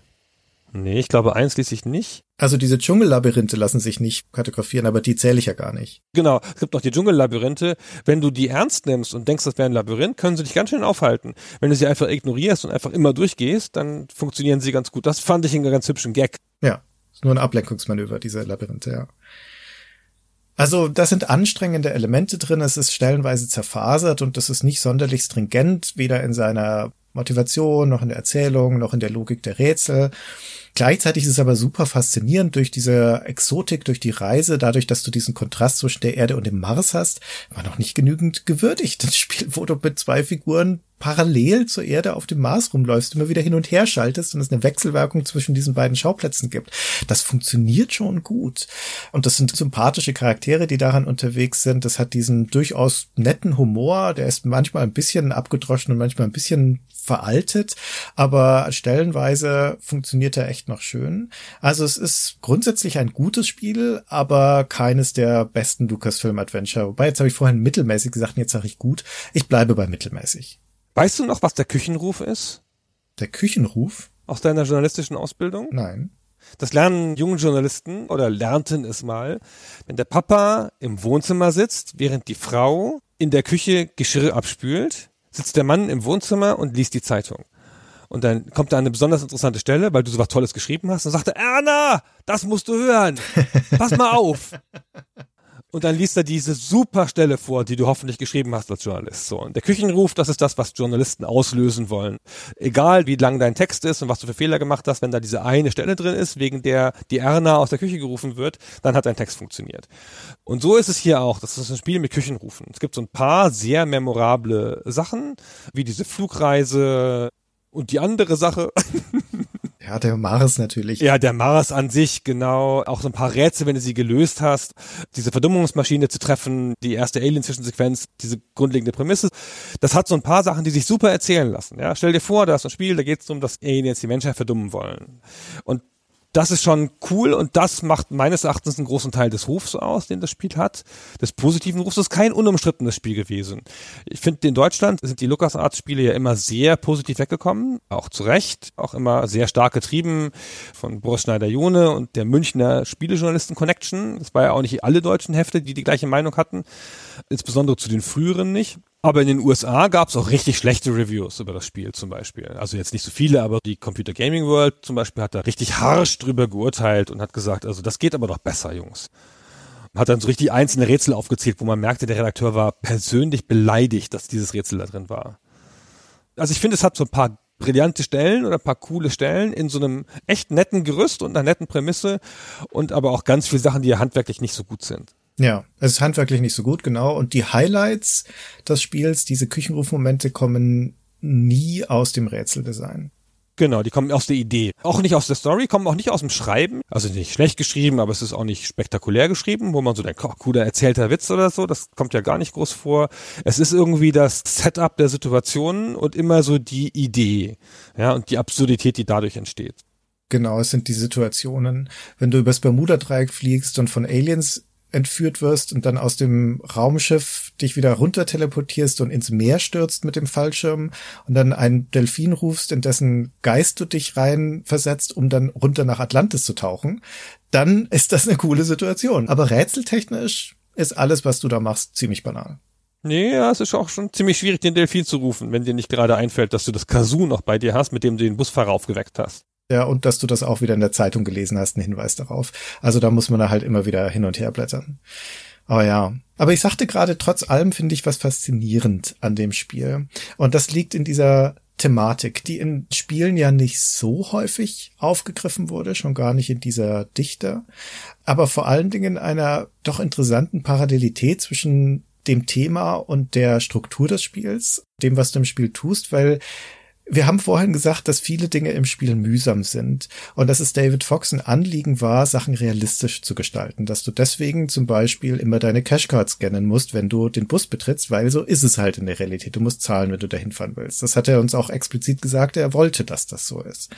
Und ich finde, dass diese Verankerung in der Realität durch die Routinen, die du da hast, immer wieder am Flughafen einchecken, die Tickets kaufen, deinen Kontostand managen und so weiter, dass das ein interessanter Kontrast ist zu dem bizarren Nonsens der esoterischen Elemente im Spiel, der Aliens und der Weltreise, die da kontrastiert mit der Banalität des Alltäglichen die schon damit beginnt, dass du in deinem gewöhnlichen kleinen Apartment startest. Und nicht zu vergessen, Zack hat ja einen öden Job, den er hasst, dem er zu entfliehen versucht. Und diese Zumutung des Alltags, diese banalen Routinen sind die nicht gerade der Humus, auf dem die Sehnsucht wächst nach diesen realitätsüberschreitenden Dingen, nach genau dieser Ausflucht von drögen Dasein, aus dem letztendlich auch sich das New Age speist. Und ich finde das faszinierend, dass beides in Zack McCracken drin ist. Dieses überdrehte, übernatürliche, wo alles denkbar ist, wo die Gurus schweben, wo du dich in Tiere versetzen kannst, wo in alten Ruinen außerirdische Artefakte schlummern und wo zwei Studentinnen zum Mars fliegen können. Und auf der anderen Seite die stupide Routine der kapitalistischen Welt. Und aus der entflieht Zack ja analog zu den Verschwörungstheoretikern unserer Zeit und den Pseudowissenschaftlern über die gleiche Methodik, nämlich über den Gedanken, dass du überall Symbole und versteckte Muster und Logiken entdecken kannst. Du musst nur wissen, wo du hinschaust. Und in Zack passiert das ja andauernd. Da findet er in der Sphinx eine Karte für die Mars-Pyramide und auf dem Mars eine Zeichnung, die eine Statue in Mexiko aktiviert. Und ein afrikanischer Tanz enthält den Zahlencode für die Tür zum Marsgesicht. Und Zack nimmt eine Kreide und verbindet Punkte, die er auf einer Wand findet, zu Symbolen und auf einmal passiert was. Auf einmal öffnet sich eine Wand. Und sogar die Lottozahlen lassen sich im Spiel vorhersagen. Ne? Zwar durch eine Alien-Maschine, aber die Botschaft ist ja auch da. Selbst das zufälligste Ding der Welt, die Lotterie, ist vorherbestimmt und damit also Teil eines großen Systems da spiegelt sich im Spiel diese Überzeugung, dass die Welt voller Symbole ist, die man einfach nur verstehen müsste. Und deswegen hängen natürlich auch die Pyramiden auf dem Mars mit denen in Ägypten und denen in Mexiko zusammen. In diesem Fall halt wegen den Aliens. Aber der Gedanke ist ja der gleiche. Und das ist wieder sehr aktuell, finde ich. Ob das jetzt Absicht ist oder nicht, ich finde das cool, dass das Spiel offen ist für diese Interpretation. Dass es hier diese Ableitung gibt aus dem Alltäglichen, von dem Fantastischen und von dem Esoterischen dass das Esoterische so explizit ausgestaltet wird mit der ganzen Symbolik, ist ja einfach das Thema des Spiels. Das muss ja so sein. Das ist ja das, woraus es seine Faszination schöpft, weil es ja daraus auch Ketten macht und Rätsel macht und sowas. Und die von dir kontrastierte Banalität des Alltäglichen, die wirkt auf mich nicht konsequent, sondern zufällig und ist auch am Anfang stärker als später. Und ich habe hinterher gedacht in meiner Analyse, das sei vielleicht einfach der Entstehungsgeschichte des Spiels geschuldet. Dass der am Anfang was vorhatte mit Weltreise, der Reporter mit dem Spesenbudget, der dann da rumreist und das alles ganz realistisch macht. Und dass die andere Ebene ja dann viel stärker wurde durch das Feedback von Ron Gilbert und dass das so ein bisschen so ein Relikt ist aus der ursprünglichen Spielidee. Ja, das kann gut sein und ich weiß auch nicht, ob das Absicht ist. Ich finde es aber interessant, dass es so lesbar ist. Das Spiel beginnt mit einem Fanal der Sinnlosigkeit. Ja, hier wird uns ja Zack präsentiert als jemand, der verzweifelt an seinem Job, dass er sinnlose, dumme Dinge machen muss. Und dann träumt er, ja, es geht über in einen Traum und wir wissen übrigens nie, ob das Ganze, was danach folgt, nicht die Fortsetzung dieses Traums ist. Mag ja sein, dass das alles nur geträumt ist. Auch eine mögliche Lesart. Aber wie dem auch sei, es beginnt mit der Sinnlosigkeit und dann brechen wir auf einmal auf in ein aberwitziges Abenteuer, das völlig jenseits von Gut und Böse ist, in dem aber letztendlich Zack an jeder Stelle Sinn findet auf einmal. Eine große Sinnhaftigkeit, die letztendlich ja in die Weltenrettung mündet und am Schluss übrigens auch in die große Liebe mündet. Ja, er wird uns ja am Anfang des Spiels auch als Single beschrieben. Das Spiel sagt, am Abend liegt Zack im Bett wieder alleine. Auch da schwimmt in diesem einen Satz so eine gewisse Niedergeschlagenheit und Hoffnungslosigkeit. Und dann auf einmal wendet sich alles zum Guten. Dann erscheint ihm im Traum diese Frau und natürlich lernt er sie kennen und sie erleben Abenteuer und am Ende verlieben sie sich ineinander. Ist das nicht zu schön, um wahr zu sein? Willst du damit die Theorie anbringen, dass das ganze Spiel ein Traum sei? Nee, ich will die Theorie anbringen, dass das ganze Spiel eine Parabel ist. Eine scharfsichtige und ein bisschen hintergründige Parabel darauf, wie sich Verschwörungstheorien und Glaube an Esoterisches und Übernatürliches speist aus Gefühlen von Sinnlosigkeit, Verlorenheit, Feststecken im Alltag. Dass das untrennbar zusammenhängt. Und in dem Spiel hängt das untrennbar zusammen. Das ist zumindest eine mögliche Lesart. Ja, mehr sage ich auch gar nicht. ich glaube, das ist zufällig entstanden. Ich finde, dafür ist es nicht konsistent genug. Also es wirken ja viele Sachen zufällig an dem Spiel, wie auch zu der Zeit natürlich auch Spiele nicht mit so einer großen planerischen Sicherheit entstanden sind. Da war ja auch viel Trial and Error, verschiedene Leute und unterschiedliche Visionen vielleicht. Gunnar, du kommst mir hier mit deinen vernünftigen Gründen. Merkst du nicht, dass ich mir hier eine Theorie hergeleitet habe aus den Punkten im Spiel, die dafür sprechen und nicht aus denen, die dagegen sprechen? Die interessieren mich nicht. Ich suche hier nach dem Muster. Nach dem Sinn und dem Muster suchst du, ja, genau.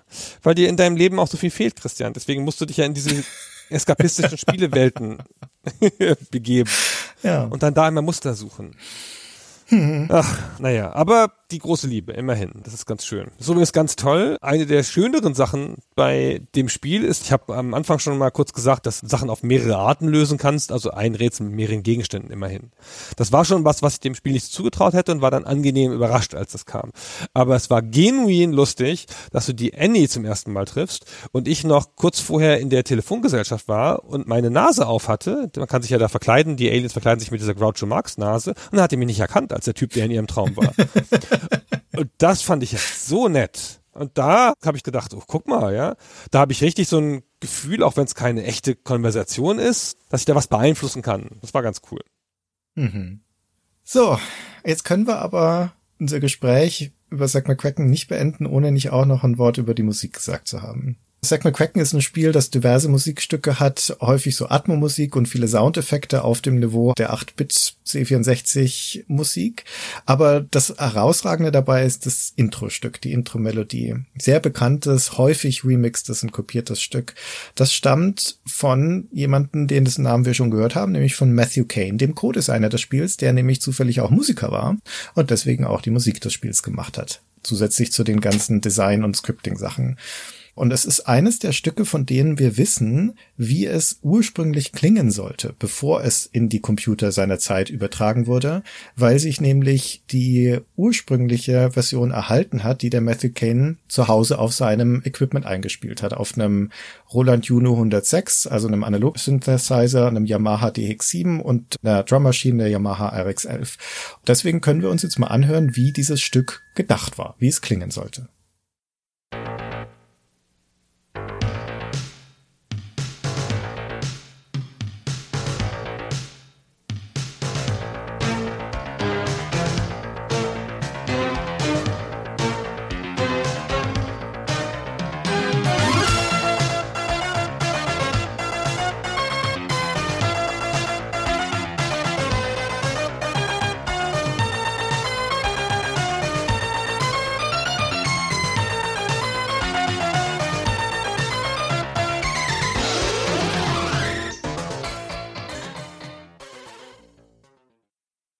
Verstehe ja nichts von Musik und kann deswegen nur sagen, oh, es klingt ganz cool, aber du kannst das sicherlich noch ein bisschen ausführlicher beschreiben. Nee, ich würde sagen, das klingt ganz cool. Ja, gut, ja. Das Interessante ist, wie klingt es denn, wenn es übertragen wurde in den C64 und hm, die Maschinen seiner Zeit? Und wie gesagt, es war ein populäres Stück und ist ein populäres Stück, deswegen ist es auch viel abgewandelt worden. Und ich habe uns mal ein Medley zusammengeschnitten. Wir hören also diese Musik erst im Original vom C64, dann geht sie über in die Amiga-Version und dann hören wir Ausschnitte aus vier Fan-Remixes, wie dieses Titelstück von Zack McCracken klingt als Reggaeton-Version, als Funk-Version, als Symphonic Metal-Version und als Flamenco-Stück, was mein persönliches Highlight ist. Hier ist unser Zack McCracken Medley.